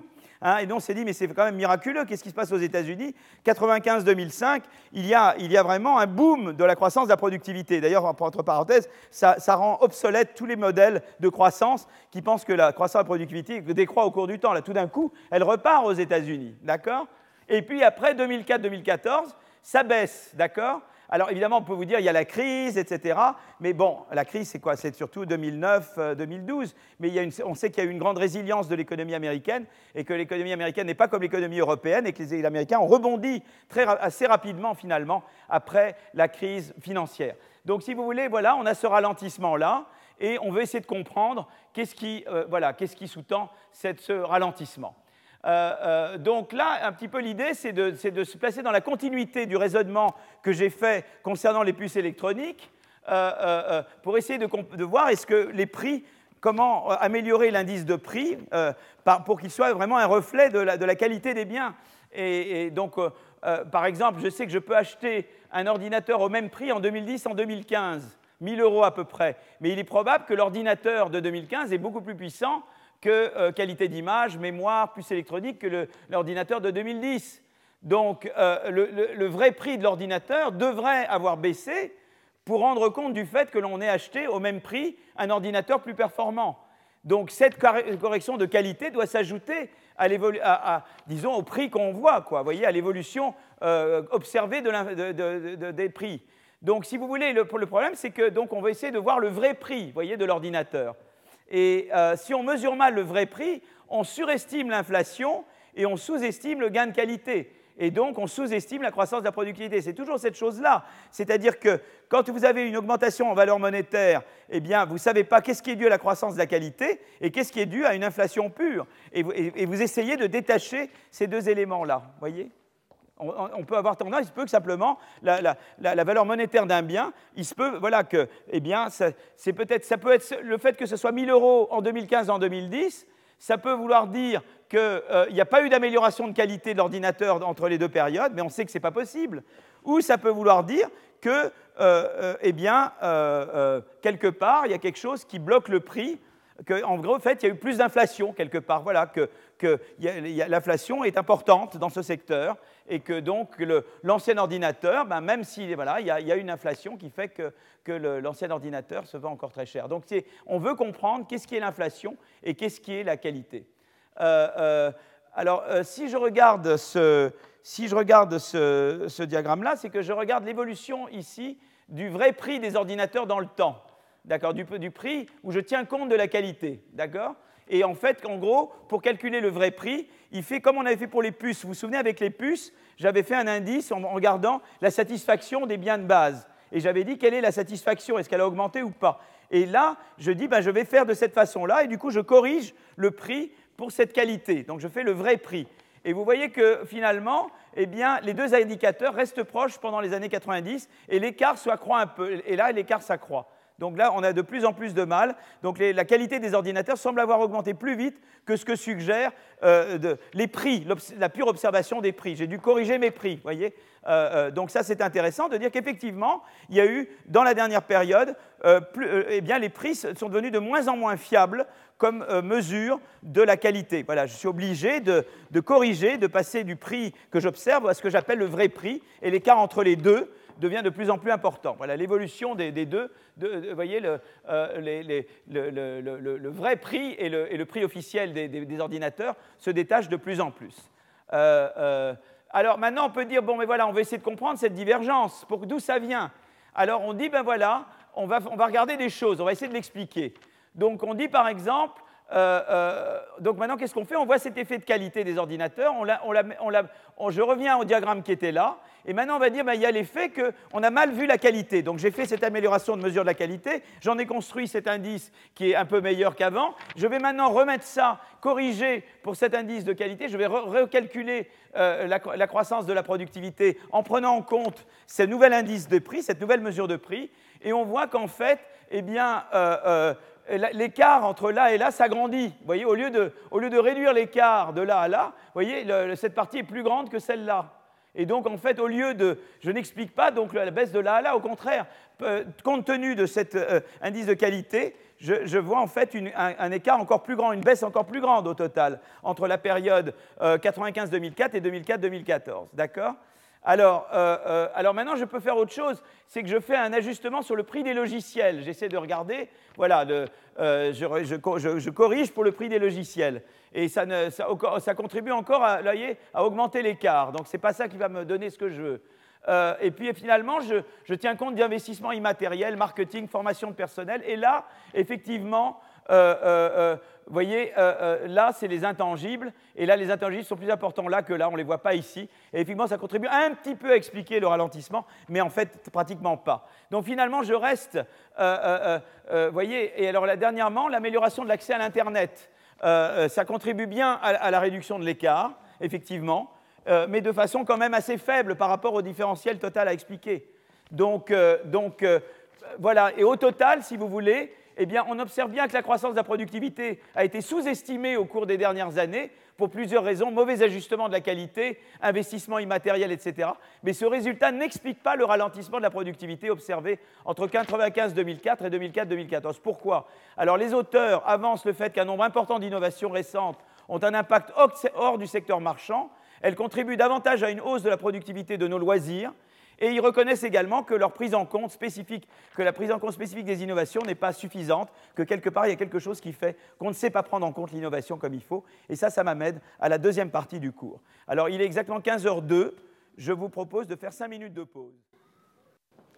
Donc je, vais reprendre là le, le fil de nos, Euh, donc en fait, on a vu déjà cette idée, mais on l'a vu sur des, exemples particuliers, vous voyez les puces, les ordinateurs, que quelque part, les prix ont du mal à refléter, euh, et leur évolution, ont du mal à refléter la qualité des biens et leur évolution au cours du temps. Voilà, donc on, voit bien déjà qu'il y a des tensions.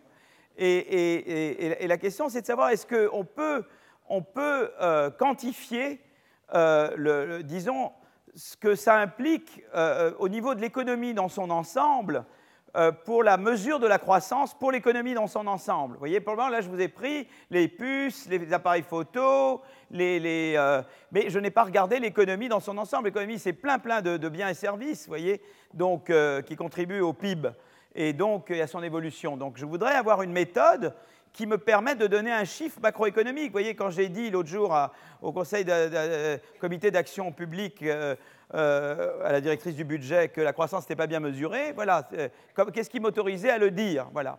Donc là, je vais vous montrer ce qui m'autorise, enfin, ce me pense m'autorise à le dire. Peut-être vous me direz que j'avais tort et que j'aurais dû, euh, j'avais une occasion de me taire, en fait. Voilà. donc, donc, ma motivation, ben, ça part de Gordon en partie c'est de dire, ben voilà, euh, Gordon, je vous ai déjà montré cette figure plein de fois, euh, chaque année je la montre, euh, c'est de dire, voilà, il y a les, ce qu'on appelle les vagues, vous savez, les grandes vagues de la, productivité, alors ça c'est aux États-Unis, mais on a les mêmes chez nous, un peu décalés dans le temps. alors la vague de la vapeur, on était avant les Américains, mais la vague de l'électricité, on est après eux. Donc il y a la vague de la, machine à vapeur que je ne représente pas là. Et puis il y a la vague de l'électricité et de la chimie. Et là, la vague des, technologies de l'information et de la communication, mais peut-être que le digital me fait un blip là, et, puis il y aura peut-être des grandes vagues. Alors Gordon, lui, pense que c'est terminé, et moi, je suis plus optimiste, et je pense qu'il y aura d'autres vagues, d'accord? Mais, mais, mais, si vous voulez, voilà. Donc, donc, et la question, c'est que là, on observe quand même, grosso modo, que, bon, alors là, il y a eu le petit mieux en 2000. Bon, je vous ai montré aussi qu'aux États-Unis, entre 1995 et 2004, la croissance de la productivité augmente. Donc, ça correspond à ce, ça correspond à ce truc-là. Mais quand même, vous voyez, il y a une, baisse séculaire. Voilà. Et, donc, l'idée, c'est de savoir qu'est-ce qui est reflété dans cette baisse séculaire? Moi, ça m'a motivé, avec d'autres, de dire ben, je veux déjà m'assurer que je mesure correctement. Et il se trouve que, en fait, la mesure n'explique pas la baisse, euh, je vous le dirai à la fin, mais la mesure, c'est quand même important, parce que je veux, je veux simplement anticiper, c'est qu'on est au-dessus de cette vague. Il y a des vagues, mais on est au-dessus, quoi. Quand lui il dit qu'on est là, on est, on est là, quoi. Vous voyez ce que je veux dire? Donc, euh, donc, euh, donc stagnation, donc du séculaire il y a, mais, mais de la stagnation il n'y a pas. Quoi. Voilà, donc déjà, je, dans l'expression stagnation séculaire de Gordon, mais je reviendrai avec, à ça tout à l'heure, notre vague, elle est au-dessus de, la vague que lui mesure. Donc, euh, on est mieux quand même. Donc, euh, euh, voilà. Donc, ça se passe. mais ça, je vais revenir là-dessus tout à l'heure. Alors, ce qui est quand même intéressant, c'est que moi, ce qui m'a motivé, c'est de dire oui, c'est vrai que la croissance mesurée, j'ai l'impression que j'observe une baisse au cours du temps, mais d'un autre côté, si on regarde les brevets, eh bien, on voit qu'il y a une augmentation aux États-Unis du flux de brevets par année. Vous voyez, c'est euh, ça, c'est les, brevets, c'est les, applications, c'est-à-dire c'est les candidatures à des brevets. C'est là, et là, c'est les brevets qui sont accordés. Mais les deux s'accélèrent. Donc, si vous voulez, ce n'est pas une économie moins innovante, elle devient de plus en plus innovante. Donc, comment ça se fait qu'une économie qui devient de plus en plus innovante, j'observe euh, euh, une baisse de la croissance mesurée de la productivité? Voilà. Donc, c'est ça, c'était cette énigme-là qui m'a motivé. Une autre motivation vient de ce diagramme que je vous ai déjà montré avant, euh, euh, je crois dans la première leçon, mais je reviens à ça. C'est de dire, mais voilà, si je regarde en fait, euh, je, mets les secteurs américains par le degré de destruction créatrice. C'est-à-dire qu'à gauche, j'ai des secteurs pépères où il ne se passe rien. Et à droite, plus je vais vers la droite, plus c'est des secteurs où il y a sans arrêt des nouveaux qui remplacent des anciens, des nouveaux emplois qui remplacent d'anciens emplois, de nouvelles firmes qui remplacent des anciennes firmes. Il y a beaucoup d'entrées, de sorties, etc. Voilà. Et, là, je regarde la corrélation entre la croissance mesurée et l'innovation. C'est-à-dire, je regarde une mesure de est-ce que l'innovation est bien reflétée dans la croissance? Voilà, mesurée.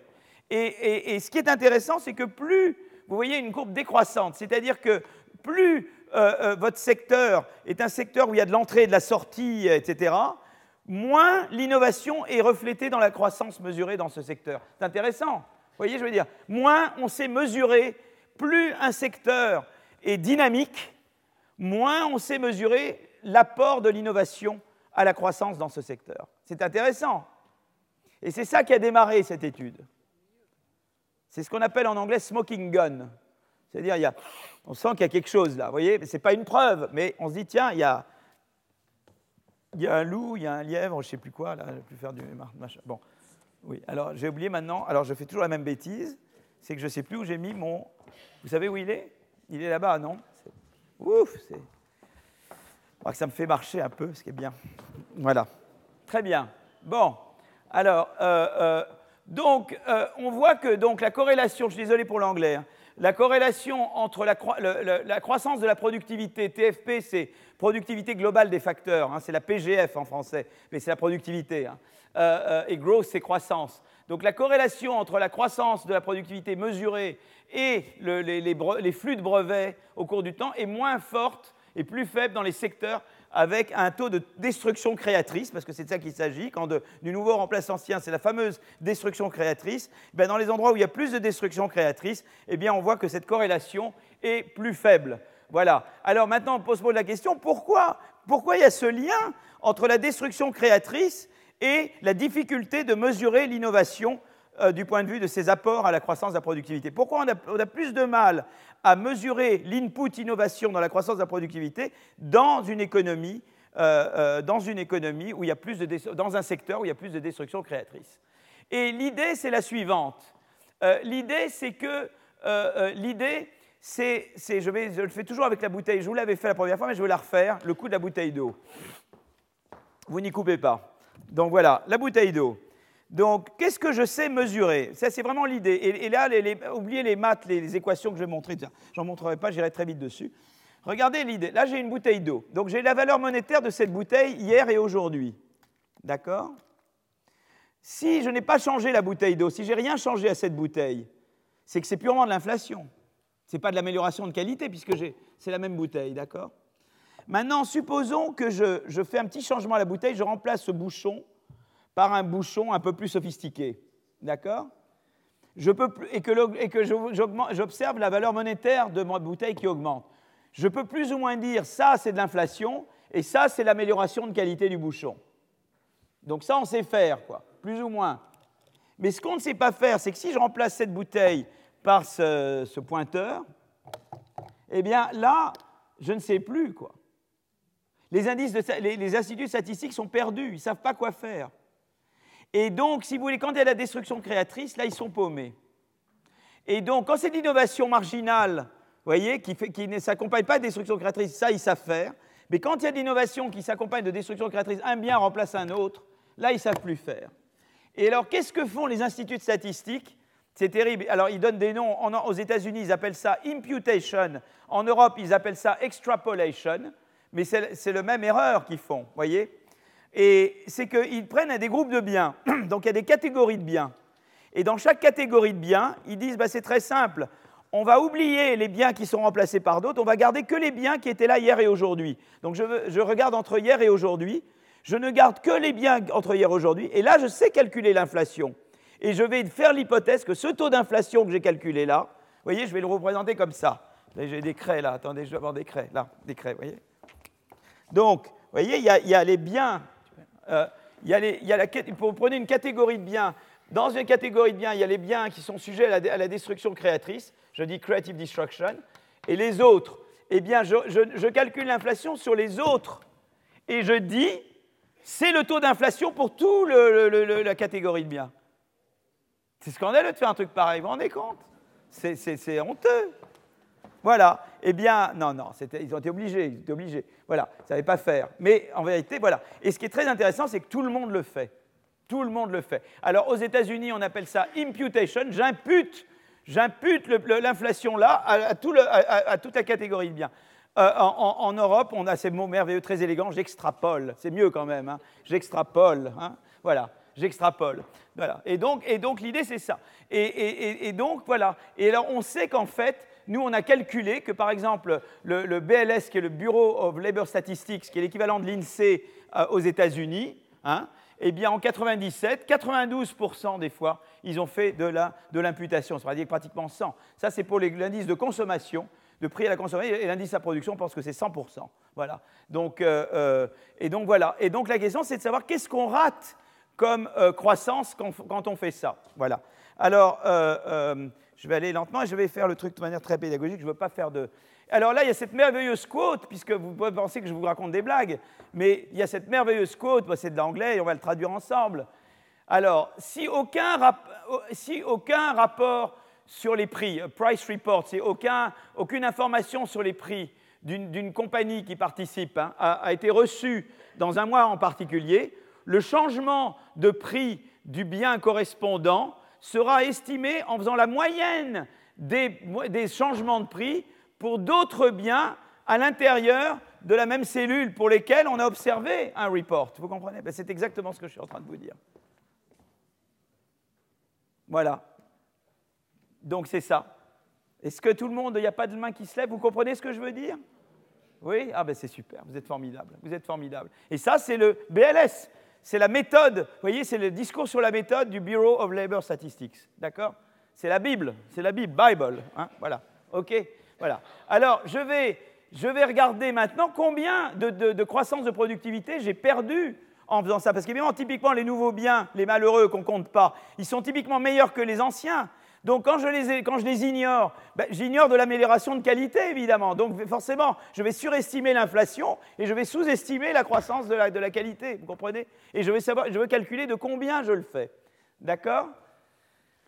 Et je vais le faire pour les États-Unis et la France. D'accord? Donc ça que je vais faire.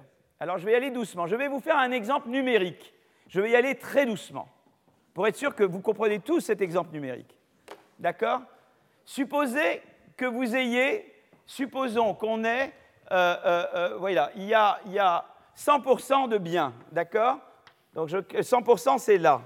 Là, vous avez une catégorie qui est 80%, il n'y a pas d'inflation. Hein, pas d'inflation, pas d'innovation, je veux dire. Donc ça, c'est comme ma bouteille sans les bouchons, d'accord? Là, vous avez, là, c'est 80%. Vous avez 10%, c'est euh, euh, euh, c'est de l'innovation, mais avec le petit bouchon que j'ai changé, d'accord? Donc 10%, c'est innovation sans CD, sans Creative Destruction. Et là, j'ai 10% seulement innovation avec CD, d'accord? Alors, qu'est-ce que, qu'est-ce que, allez, je vais dire, voilà, le taux de croissance, qu'est-ce que je mesure? Ben, Je mesure la croissance monétaire. Alors, je sais que l'inflation, l'inflation réelle, c'est 2%, euh, et la croissance réelle, euh, la, croissance véritable réelle, en termes réels, pas en termes monétaires, c'est 2%. Donc vous, vous, vous été l'un à l'autre, le taux de croissance en monétaire, c'est 2% plus 2%. Hein, puisque vous, mesurez la, croissance monétaire, c'est PY. P augmente de 2%, Y augmente de 2%, donc PY augmente de 4%. Est-ce que c'est clair pour tout le monde ça? Oui? Mais vous êtes fantastique. Vous êtes formidable. Voilà. Donc, qu'est-ce que ça, je le connais, puisque je connais, je sais mesurer correctement la croissance monétaire. Donc, l'Institut statistique, il sait mesurer 4%. Il sait que euh, euh, c'est 4%. Maintenant, ce que je vais supposer, c'est que l'inflation, là, elle a été de 4%. Donc, je vais supposer que là, l'inflation est de 4%. Là, je suppose que l'inflation c'est euh, l'inflation, c'est moins 6%. Mais quand je dis, alors vous avez demandé comment ça se fait que les prix décroissent, mais c'est les prix ajustés pour la qualité. Donc je vais supposer que les prix ajustés pour la qualité baissent. Alors le prix peut augmenter un petit peu, le prix nominal, mais la qualité augmente plus. Et donc le prix ajusté pour la qualité de, euh, baisse de 6%. Et là, je vais supposer que l'inflation est de moins 6% aussi. D'accord? Alors maintenant, qu'est-ce qui va se passer? Eh bien, le, taux d'inflation, euh, le vrai taux d'inflation, c'est 2. Vous pouvez d'ailleurs calculer 80% de 4%, euh, moins 10% de 6%, moins 10% de 6%, vous arrivez au total à 2%. D'accord? Mais, mais, mais, le bureau de statistique, il va, il, va, il va se tromper. Parce que le bureau de statistique, il va ignorer ces gens-là. Il va dire, je mets une croix dessus, quoi. Ils n'existent pas, quoi. Vous comprenez? Donc quand ils vont calculer l'inflation, ils vont dire, eh bien je vais le calculer en moyenne sur ces biens-là. Mais en moyenne sur ces biens-là, 80 sur, sur 90, ils vont mettre le taux d'inflation 4%, euh, euh, et puis ils vont mettre 10 sur 90, ils vont mettre le taux d'inflation moins 6%. Et ils vont arriver du coup à une moyenne qui est un taux d'inflation, qui est un taux d'inflation 2,9. Euh, vous voyez, vous comprenez le raisonnement? Mais vous êtes merveilleux. Vous êtes sûr? Qui ne comprend pas? Vous êtes fantastique. Vous voulez que je le refasse? Mais vous êtes extraordinaire. Vous êtes formidable. Je vous prends tous avec moi en thèse. Alors, bon, donc l'inflation est là. Alors évidemment maintenant, donc, donc qu'est-ce qui s'est passé? Le bureau de statistique, lui, il a dit, ben non, alors moi l'inflation que j'ai mesurée, c'est 2,9. Et du coup, qu'est-ce qui se dit? Eh bien, il fait le raisonnement suivant. Une fois que vous avez compris ça, vous avez tout compris. Pratiquement, on peut faire une demi-heure, vous dites vraiment. Alors, il se dit, ben, j'ai 4% de, croissance monétaire, de croissance euh, en, des valeurs monétaires, d'accord de, croissance de PQ, de PY, moins 2,9% qui est mon taux d'inflation, qui est ce que je crois être la croissance de P mesurée, ce qui est faux, mal mesuré. Et il va dire, eh ben voilà, du coup, eh bien 1,1%, c'est la croissance de mon PIB par de mon PIB en valeur réelle. Et donc du coup, il a sous-estimé la croissance, elle était en vérité de 2, et il l'a mesuré à 1,1, donc il a perdu 0,9. voyez? C'est ça le truc. en fait, c'est très proche de la vérité. Les chiffres que j'ai mis là sont très proches de la vérité. J'ai fait un exemple pour vous introduire, pour vous expliquer le truc, mais c'est très très proche de la vérité. C'est dingue, hein c'est énorme, vous vous rendez compte? 0,9. Alors vous venez me dire, mais on va trouver des chiffres très proches. Et ça veut dire que énorme, c'est que la croissance chez nous est beaucoup plus élevée que ce qu'on pensait. Ça aurait peut-être changé les élections, qui sait, je ne sais pas moi, si on avait su ça. Mais moi, je me suis bien gardé de le dire avant le mois de mai. Hein. Non, c'est pas vrai, tout est circulage plaisante. Hein, On peut aller sur ma page web en permanence.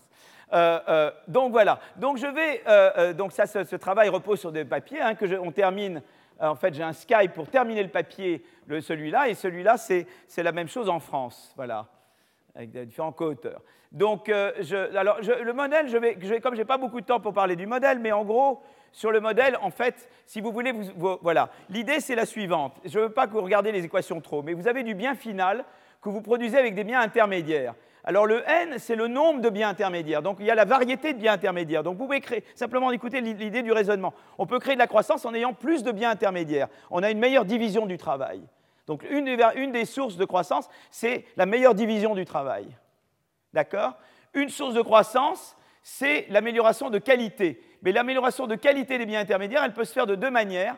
Elle peut se faire par des nouveaux entrants qui remplacent des gens en, place. Par exemple, Uber remplace les taxis en partie, ou Amazon remplace les bookstores, remplace les, librairies. Ça, c'est de la destruction créatrice, c'est-à-dire quelqu'un vient vous remplacer. Ça, c'est une des manières d'améliorer la qualité des biens. D'accord? En fait, ce qui se passe, c'est que maintenant les taxis sont devenus très très bien depuis qu'il y a Uber. Enfin, bon, ça, je ne vais pas rentrer là-dedans. A la concurrence, ça aide évidemment. Bon, d'accord, avec un taux, avec un certain taux d'arrivée que j'appelle lambda D, oubliez les lettres grecques, un certain taux lambda D arrive sans arrêt dans chaque secteur, eh bien, de la destruction créatrice des nouveaux entrants qui font mieux que vous, et vous dites, ben voilà, ils vous remplacent, quoi. D'accord ah, Même, il peut y avoir également, ça c'est quand je disais, je remplace la bouteille par, euh, par un autre bien, mais il peut y avoir de l'amélioration par les, par les gens qui produisent. Ça c'est ma bouteille où je changeais le bouchon. Donc ça, ça peut se passer aussi avec un certain taux d'arrivée. Par exemple, le iPhone 6 va améliorer le iPhone 5. D'accord? Mais c'est la même boîte, ça n'a pas fait partir euh, Apple, d'accord? Et, après, et puis il y a des nouvelles variétés. Par exemple, le GPS arrive, il n'y avait rien qui été comme le GPS avant. Ça n'a rien remplacé du tout, le GPS est venu en plus. D'accord? Vous voyez un peu les, les, différences? Et les trois contribuent à la croissance. D'accord? Mais l'Institut de statistique, ça, il sait prendre en compte, mais ça et ça, ils ne savent pas prendre en compte. Vous voyez? Et donc, ce qu'on regarde, c'est qu'est-ce qui est perdu par le fait que l'Institut de statistique ne sait pas prendre en compte ça et ne sait pas prendre en compte ça. D'accord? Voilà. Alors, euh, bon, ça, je ne vais pas rentrer dans les maths, euh, euh, mais ce qu'on peut montrer, c'est qu'en gros, eh bien, on peut donner l'expression pour montrer que la, croissance, la croissance qu'on rate dépend de, voilà, du, du, lambda D, du lambda I. Ça, c'est la taille des innovations euh, euh, correspondant à la destruction créatrice, ça c'est la taille des innovations correspondant à des, améliorations par, la personne en place, et ça c'est la taille des, innovations correspondant, amenées par les nouvelles variétés. Elles sont en, gamma n meilleures que les anciennes. Voilà. Ne devez pas vous embêter avec ça. C'est un truc un peu compliqué. Ne vous embêtez pas. Je savais que si je vous montrais ça, je vous ferais très peur, mais euh, je vais vous rassurer parce que la beauté de la chose, c'est que vous n'avez rien besoin de savoir tout ça. Voilà. Euh, euh, ce n'est pas nécessaire. Tout ce que je vais vous dire maintenant ne repose pas sur cette formule. Voilà, c'est quand même très sécurisant. Hein voilà, donc euh, on n'a pas utilisé cette formule, nous allons échapper à la formule. Voilà, donc je vais, vous voyez, c'est un, il y a des histoires de rabbins comme ça, vous voyez, je, vous fais très peur, et puis après, je, vous montre que la vie est beaucoup plus facile. Voilà, je ne veux, pas veux pas rentrer là-dedans. donc je vais maintenant vous montrer une manière très simple d'évaluer la, croissance que l'on perd sans avoir à entrer dans ces formules. Donc oubliez ces formules, simplement si on veut regarder dans le détail qu'est-ce qui dedans est la destruction créatrice, qu'est-ce qui dedans est les nouvelles variétés, là on est obligé d'aller à la formule. Mais moi je vais vous donner une manière simple de calculer le total de ce qui est raté. D'accord? Je n'arriverai pas à vous donner de manière simple la décomposition, mais je peux vous demander de manière simple le total de la croissance qui est, euh, qui est voilà. Alors, euh, euh, donc là, qu'est-ce que je vais faire? Eh bien voilà, c'est très, et ça la beauté, c'est qu'on peut regarder les établissements. Vous savez, je vous ai beaucoup parlé la dernière fois des établissements qui rentrent, de ceux qui sortent, de la croissance en emploi des établissements, de la croissance en productivité des établissements. Donc je vais retourner à ce que nous avions vu la dernière fois sur la dynamique des établissements, la dynamique des firmes. Et c'est ça que je vais faire rentrer. Vous voyez, c'est très important. C'est vraiment la théorie schumpeterienne, c'est vraiment la croissance où l'acteur principal, c'est l'établissement, c'est la firme, et comprendre la dynamique des établissements, la dynamique des firmes, c'est la clé de la, comprendre qu'est-ce que c'est que la croissance. C'est ça qui distingue ce que j'ai fait de toutes les autres théories de la croissance qui ont été faites. Vous voyez, c'est vraiment ça la différence. Donc, euh, euh, donc on va regarder la taille, de, la part de marché des, des, entrants, la, part de marché de ceux qui sont là, qui étaient là hier et aujourd'hui, et la part de marché de ceux qui partent. D'accord? Et l'idée est de manière très suivante, la manière très simple. C'est que, c'est que, en fait, l'idée est la suivante. Et je ne vais pas vous la mettre en maths, je vous la mettre en, mots. Qu'est-ce que j'ai fait quand j'ai fait de la. Je vous ai effacé là, je vais remettre le, le truc que j'avais fait avant. Alors, je vais regarder les biens qui n'ont pas été remplacés. Donc il y a, il y a des biens, une partie de l'économie est sujette à la destruction créatrice et une partie ne l'est pas. Donc, euh, euh, euh, donc en gros, si vous voulez, vous avez une partie qui sont des continueurs et des parties qui sont des exiteurs, d'accord? Vous avez une partie des dans chaque secteur, à chaque moment, il y a ce qu'on appelle ceux qui continuent, les continueurs, hein, je ne sais pas si je peux dire les continueurs, ceux qui continuent, qui étaient là hier et aujourd'hui. Et puis il y a les autres qui ne sont pas les mêmes, il y a les nouveaux, il y a les nouveaux et il y a ceux qui sont partis, qui ont remplacé les nouveaux. Donc là ici, il y a la destruction créatrice. Mais ceux qui ne sont pas dans les façons créatrices, c'est ceux qui sont les continueurs. Donc parler de hier et aujourd'hui, il y a hier et aujourd'hui, d'accord? Et vous rappelez-vous que l'imputation dit je me base uniquement sur ceux qui étaient là hier et aujourd'hui. D'accord? Pour me baser là, pour voir. Si, si, la, si, mais reprenons le cas idéal où, en faisant ça, on calcule la croissance correctement. Ah oui, ma, ma est perdu. Oui, c'est. Vous l'avez perdu? Deux minutes. Deux? C'était la partie la plus importante du cours. C'est dramatique. Hein. Je souris, mais je suis totalement dramatique. Je suis totalement. Euh, ah oui, oh là là, j'avais pas vu qu'Emma était partie. Ah oui, oui, carrément. Oui. Ah oui, là, je m'étais vraiment. Oh, merci beaucoup. Donc, euh, euh, donc, il y a les continueurs et il y a les autres. Si je n'avais pas, si je n'avais pas fait d'erreur, si en me concentrant sur les continueurs, en disant j'oublie les autres, j'avais quand même calculé la croissance de la productivité correctement, la croissance de la qualité correctement, ça veut dire qu'au fond, je serai dans un monde où les continueurs croissent au même taux que l'économie dans son ensemble. Vous êtes d'accord avec ça? Si je n'avais pas fait d'erreur, d'accord? Ça veut dire que du coup, eh bien, euh, euh, euh, donc si vous voulez, ça veut dire que la part de marché des continueurs serait constante entre hier et aujourd'hui. Vous comprenez ça?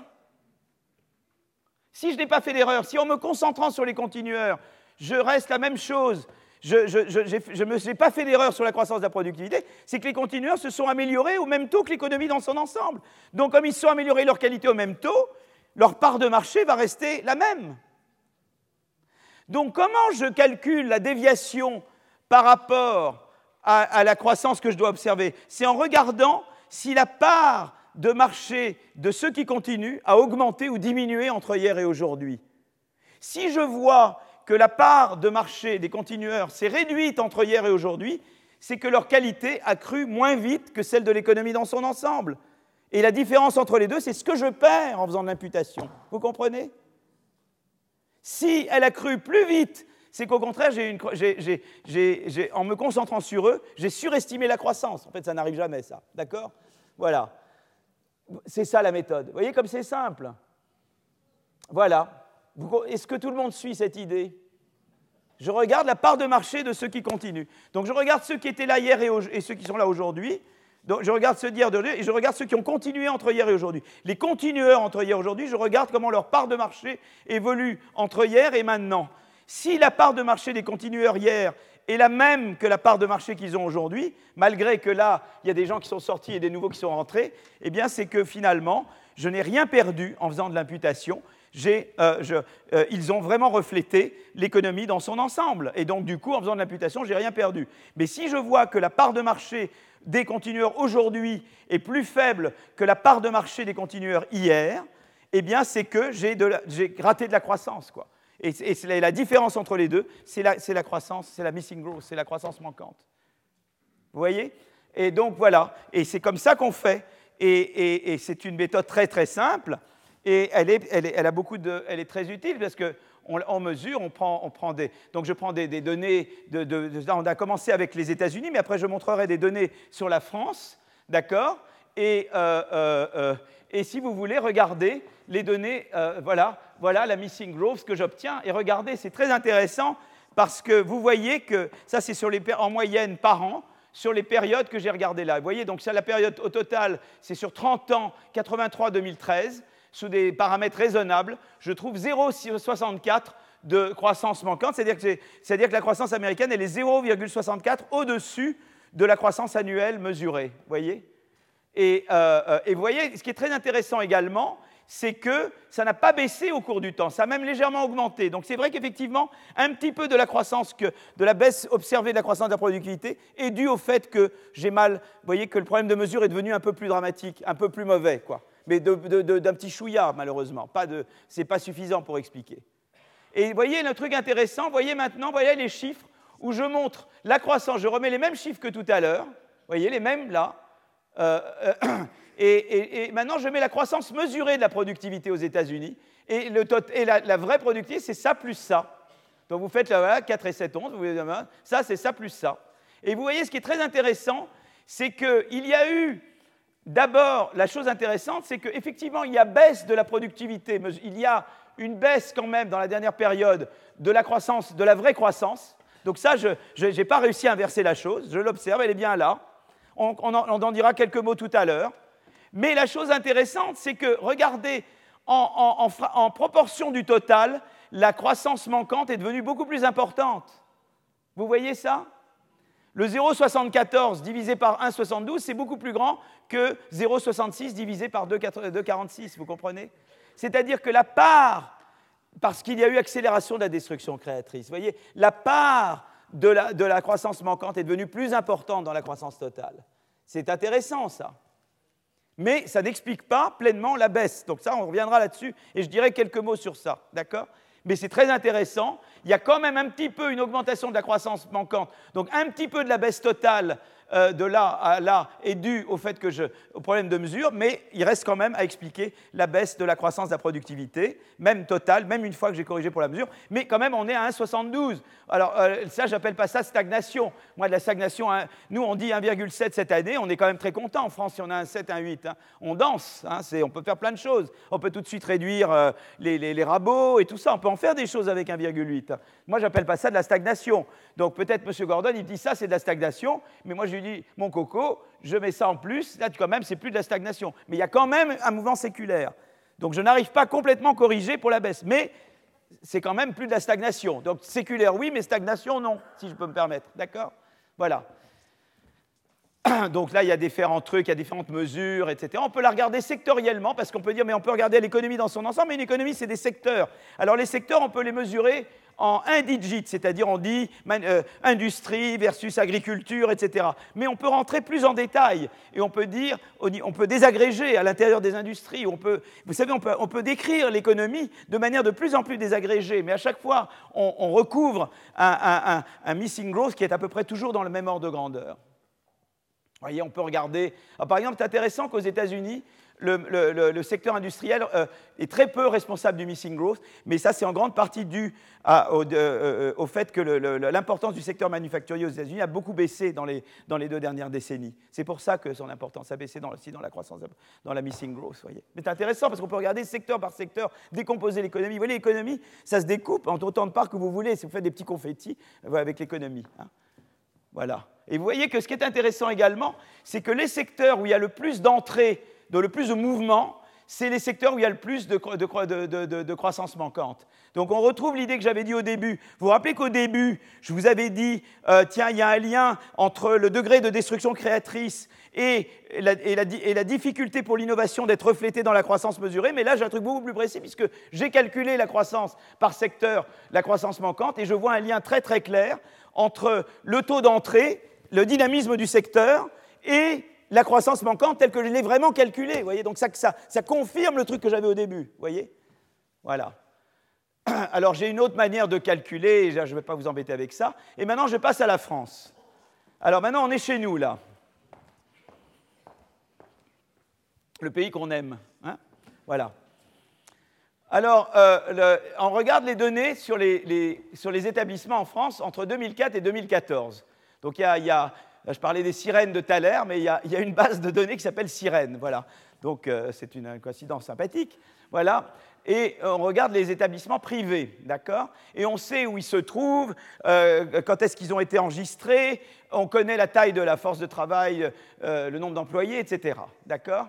Et, voilà en gros ce qu'on montre, si vous voulez. On montre d'abord, ça c'est très intéressant, c'est que la, la ça, c'est la. Euh, vous voyez, on regarde euh, euh, les périodes 2006, 2013, 2003, 2013. Et voilà la croissance. Voilà pour les paramètres, disons que l'équivalent des paramètres que j'avais pris pour les trucs américains, c'est le dessus du milieu.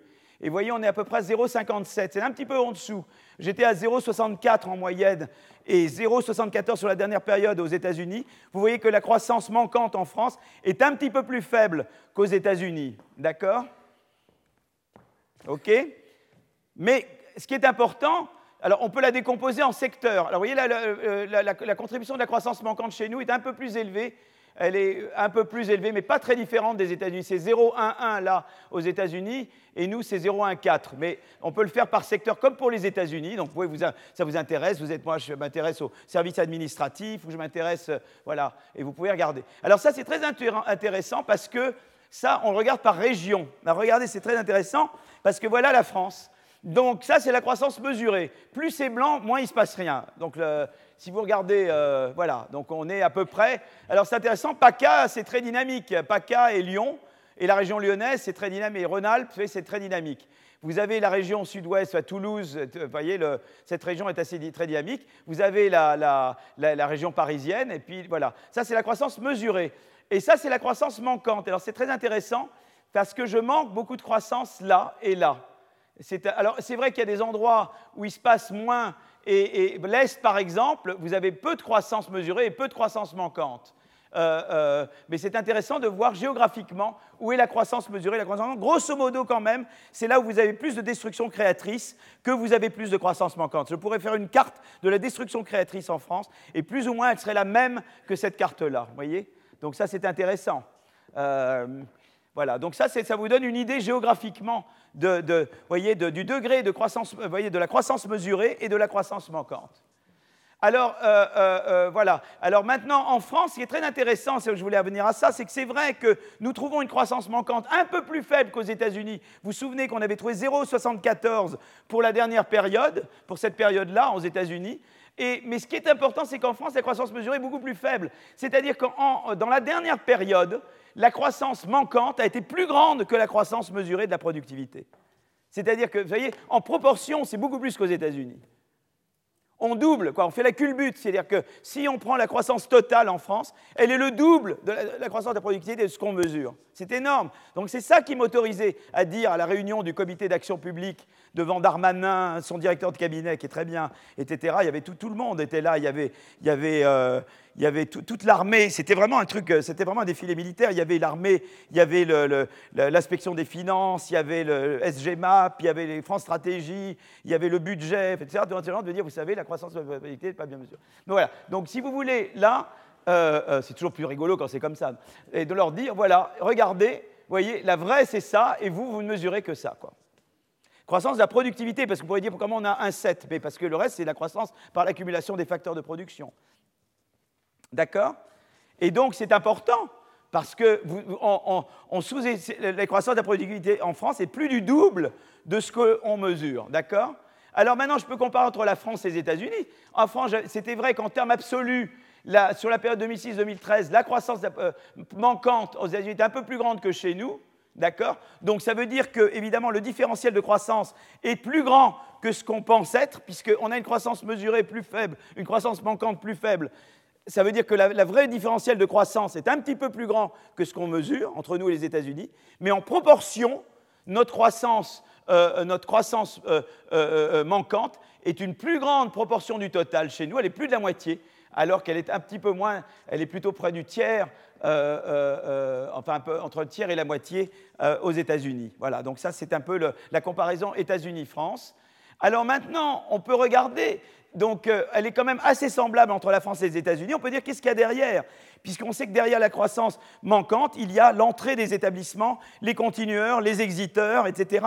Donc qu'est-ce qu'on peut dire sur la, en termes de la, disons, de, disons, de, voilà, de, des, dynamiques de firmes, des dynamiques d'établissements sous-jacentes aux États-Unis et en France à ces chiffres de croissance manquante? Et la chose intéressante, c'est de dire d'abord dans les deux pays, euh, euh, l'exit et l'entrée de nouveaux établissements est à peu près constant au cours du temps. C'est vrai qu'il y a un, dynamisme qui décroît en termes d'entrée de, firmes, d'entrée de, voyez, de firmes, d'entreprises, mais en termes d'établissement, le taux d'exit et le taux d'entrée et le taux net d'entrée dans les deux pays est à peu près constant. Voilà. Et, euh, au cours de la période considérée. Euh, mais alors la chose intéressante aussi, c'est qu'il y a des différences. Et là, on revient à des choses que j'ai dites la dernière fois. Et donc, on va revenir à des vieux amis. C'est bien de revoir des amis qu'on a vus la fois, la précédente. C'est que d'abord, vous vous souvenez de cette comparaison France-États-Unis en termes d'emploi par âge.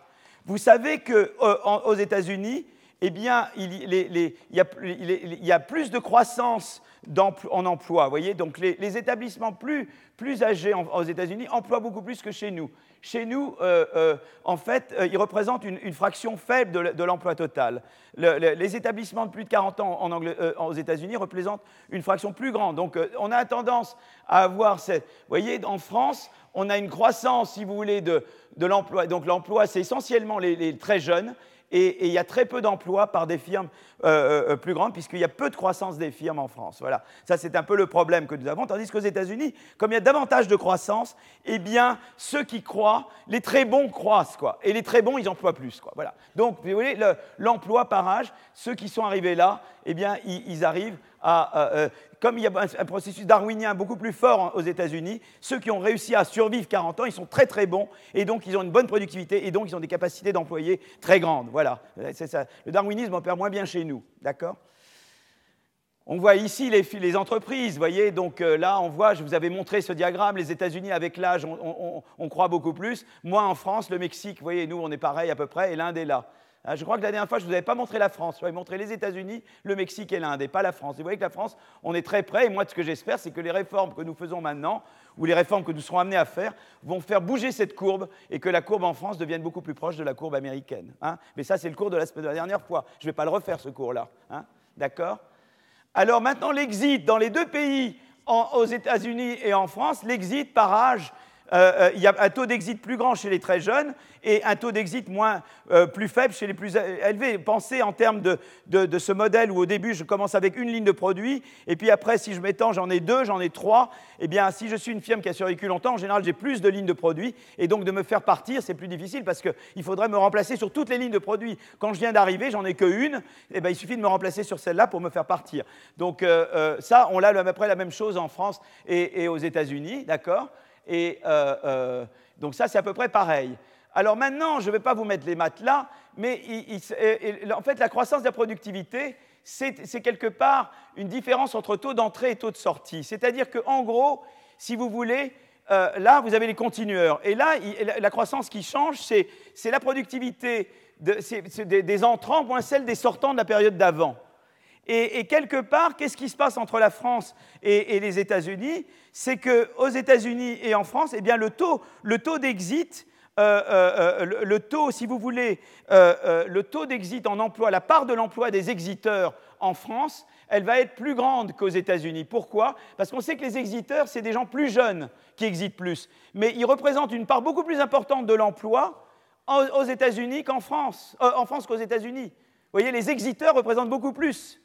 Donc, mais je sais qu'en gros, si vous voulez, la croissance manquante, c'est le taux de croissance des, euh, euh, des, exiteurs, voyez, des entrants moins des exiteurs. Voyez Donc les exiteurs sont plus importants, c'est là les exiteurs, ils sont plus importants en France qu'aux États-Unis. Donc ce nombre-là est plus important en France qu'aux États-Unis.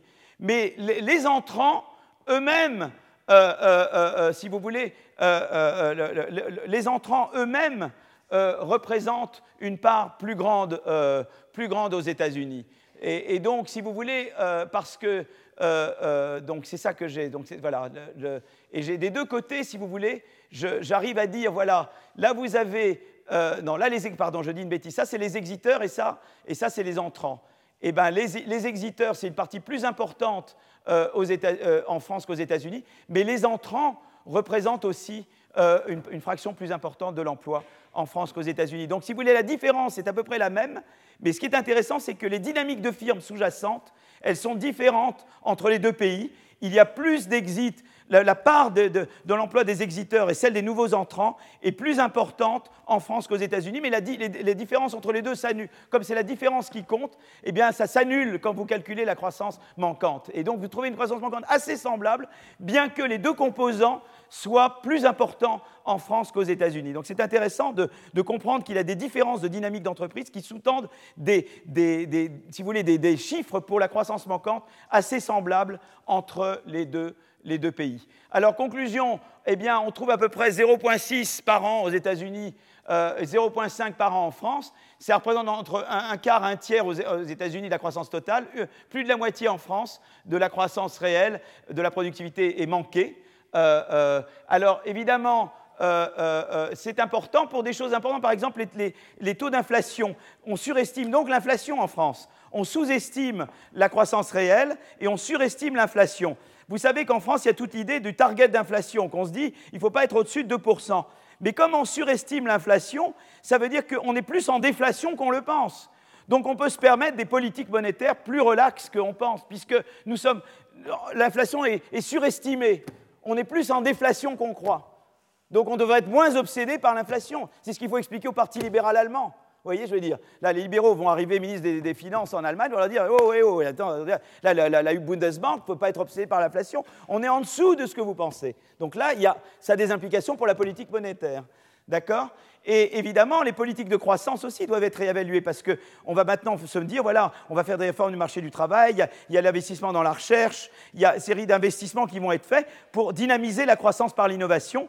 Or, évidemment, quand on ne sait pas mesurer correctement la croissance par l'innovation, on ne sait pas mesurer eh euh, les gains de bien-être que l'on peut obtenir de ces politiques. Donc effectivement, c'est mieux quand on, veut regarder, faire des évaluations de politiques, notamment regarder l'efficacité de l'investissement public dans différents secteurs pour pousser l'innovation, eh bien c'est mieux d'avoir un bon calcul de la croissance de la productivité. Donc voilà. Euh, alors je reviens maintenant à Gordon, parce que je veux quand même dire deux mots sur Gordon. Je n'ai pas, pour être totalement, je n'ai pas, euh, euh, j'ai expliqué le mot stagnation, comme je vous ai dit, maintenant ça ne s'applique pas, parce qu'on est quand même on a des vagues, mais on est très au-dessus des vagues de Gordon, hein, euh, euh, euh, puisque la, vraie productivité de la croissance, la croissance de la productivité aux États-Unis est de 1,72 en moyenne annuelle entre 2006 et 2013. Mais ceci dit, c'est vrai qu'il y a eu une baisse. Et, donc la question est de savoir d'où ça vient. Et là, je, travaille avec des collaborateurs à la Banque de France. On pense qu'avec Gilles Berset notamment et, avec Antonin Bergeau, qui n'est pas là aujourd'hui, mais et en gros, on pense qu'il y a eu des facteurs comme par exemple le crédit facile. Ça a fait quelque chose sur la dynamique des entreprises. On sait qu'il y a eu, et c'était important de faire du quantity easing, des politiques monétaires accommodantes en particulier. Mais ce qui s'est passé, c'est qu'il y a un, problème avec ça, c'est que ça rend plus difficile la sélection darwinienne, c'est-à-dire que des gens moins efficaces ont pu rester plus longtemps.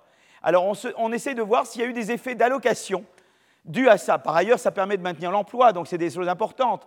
Mais il se peut qu'effectivement, une politique, mais je ne suis pas là pour restreindre, donc je ne vais pas me transformer en, justement après avoir critiqué, je ne vais pas me transformer en disant il faut arrêter le quantitative Mais il se peut qu'une des conséquences indésirables de ça ait été que des entreprises moins efficaces, des innovateurs moins efficaces restent sur le marché plus longtemps et euh, rendent plus difficile l'entrée de nouveaux qui seraient potentiellement plus efficaces qu'eux. Voilà.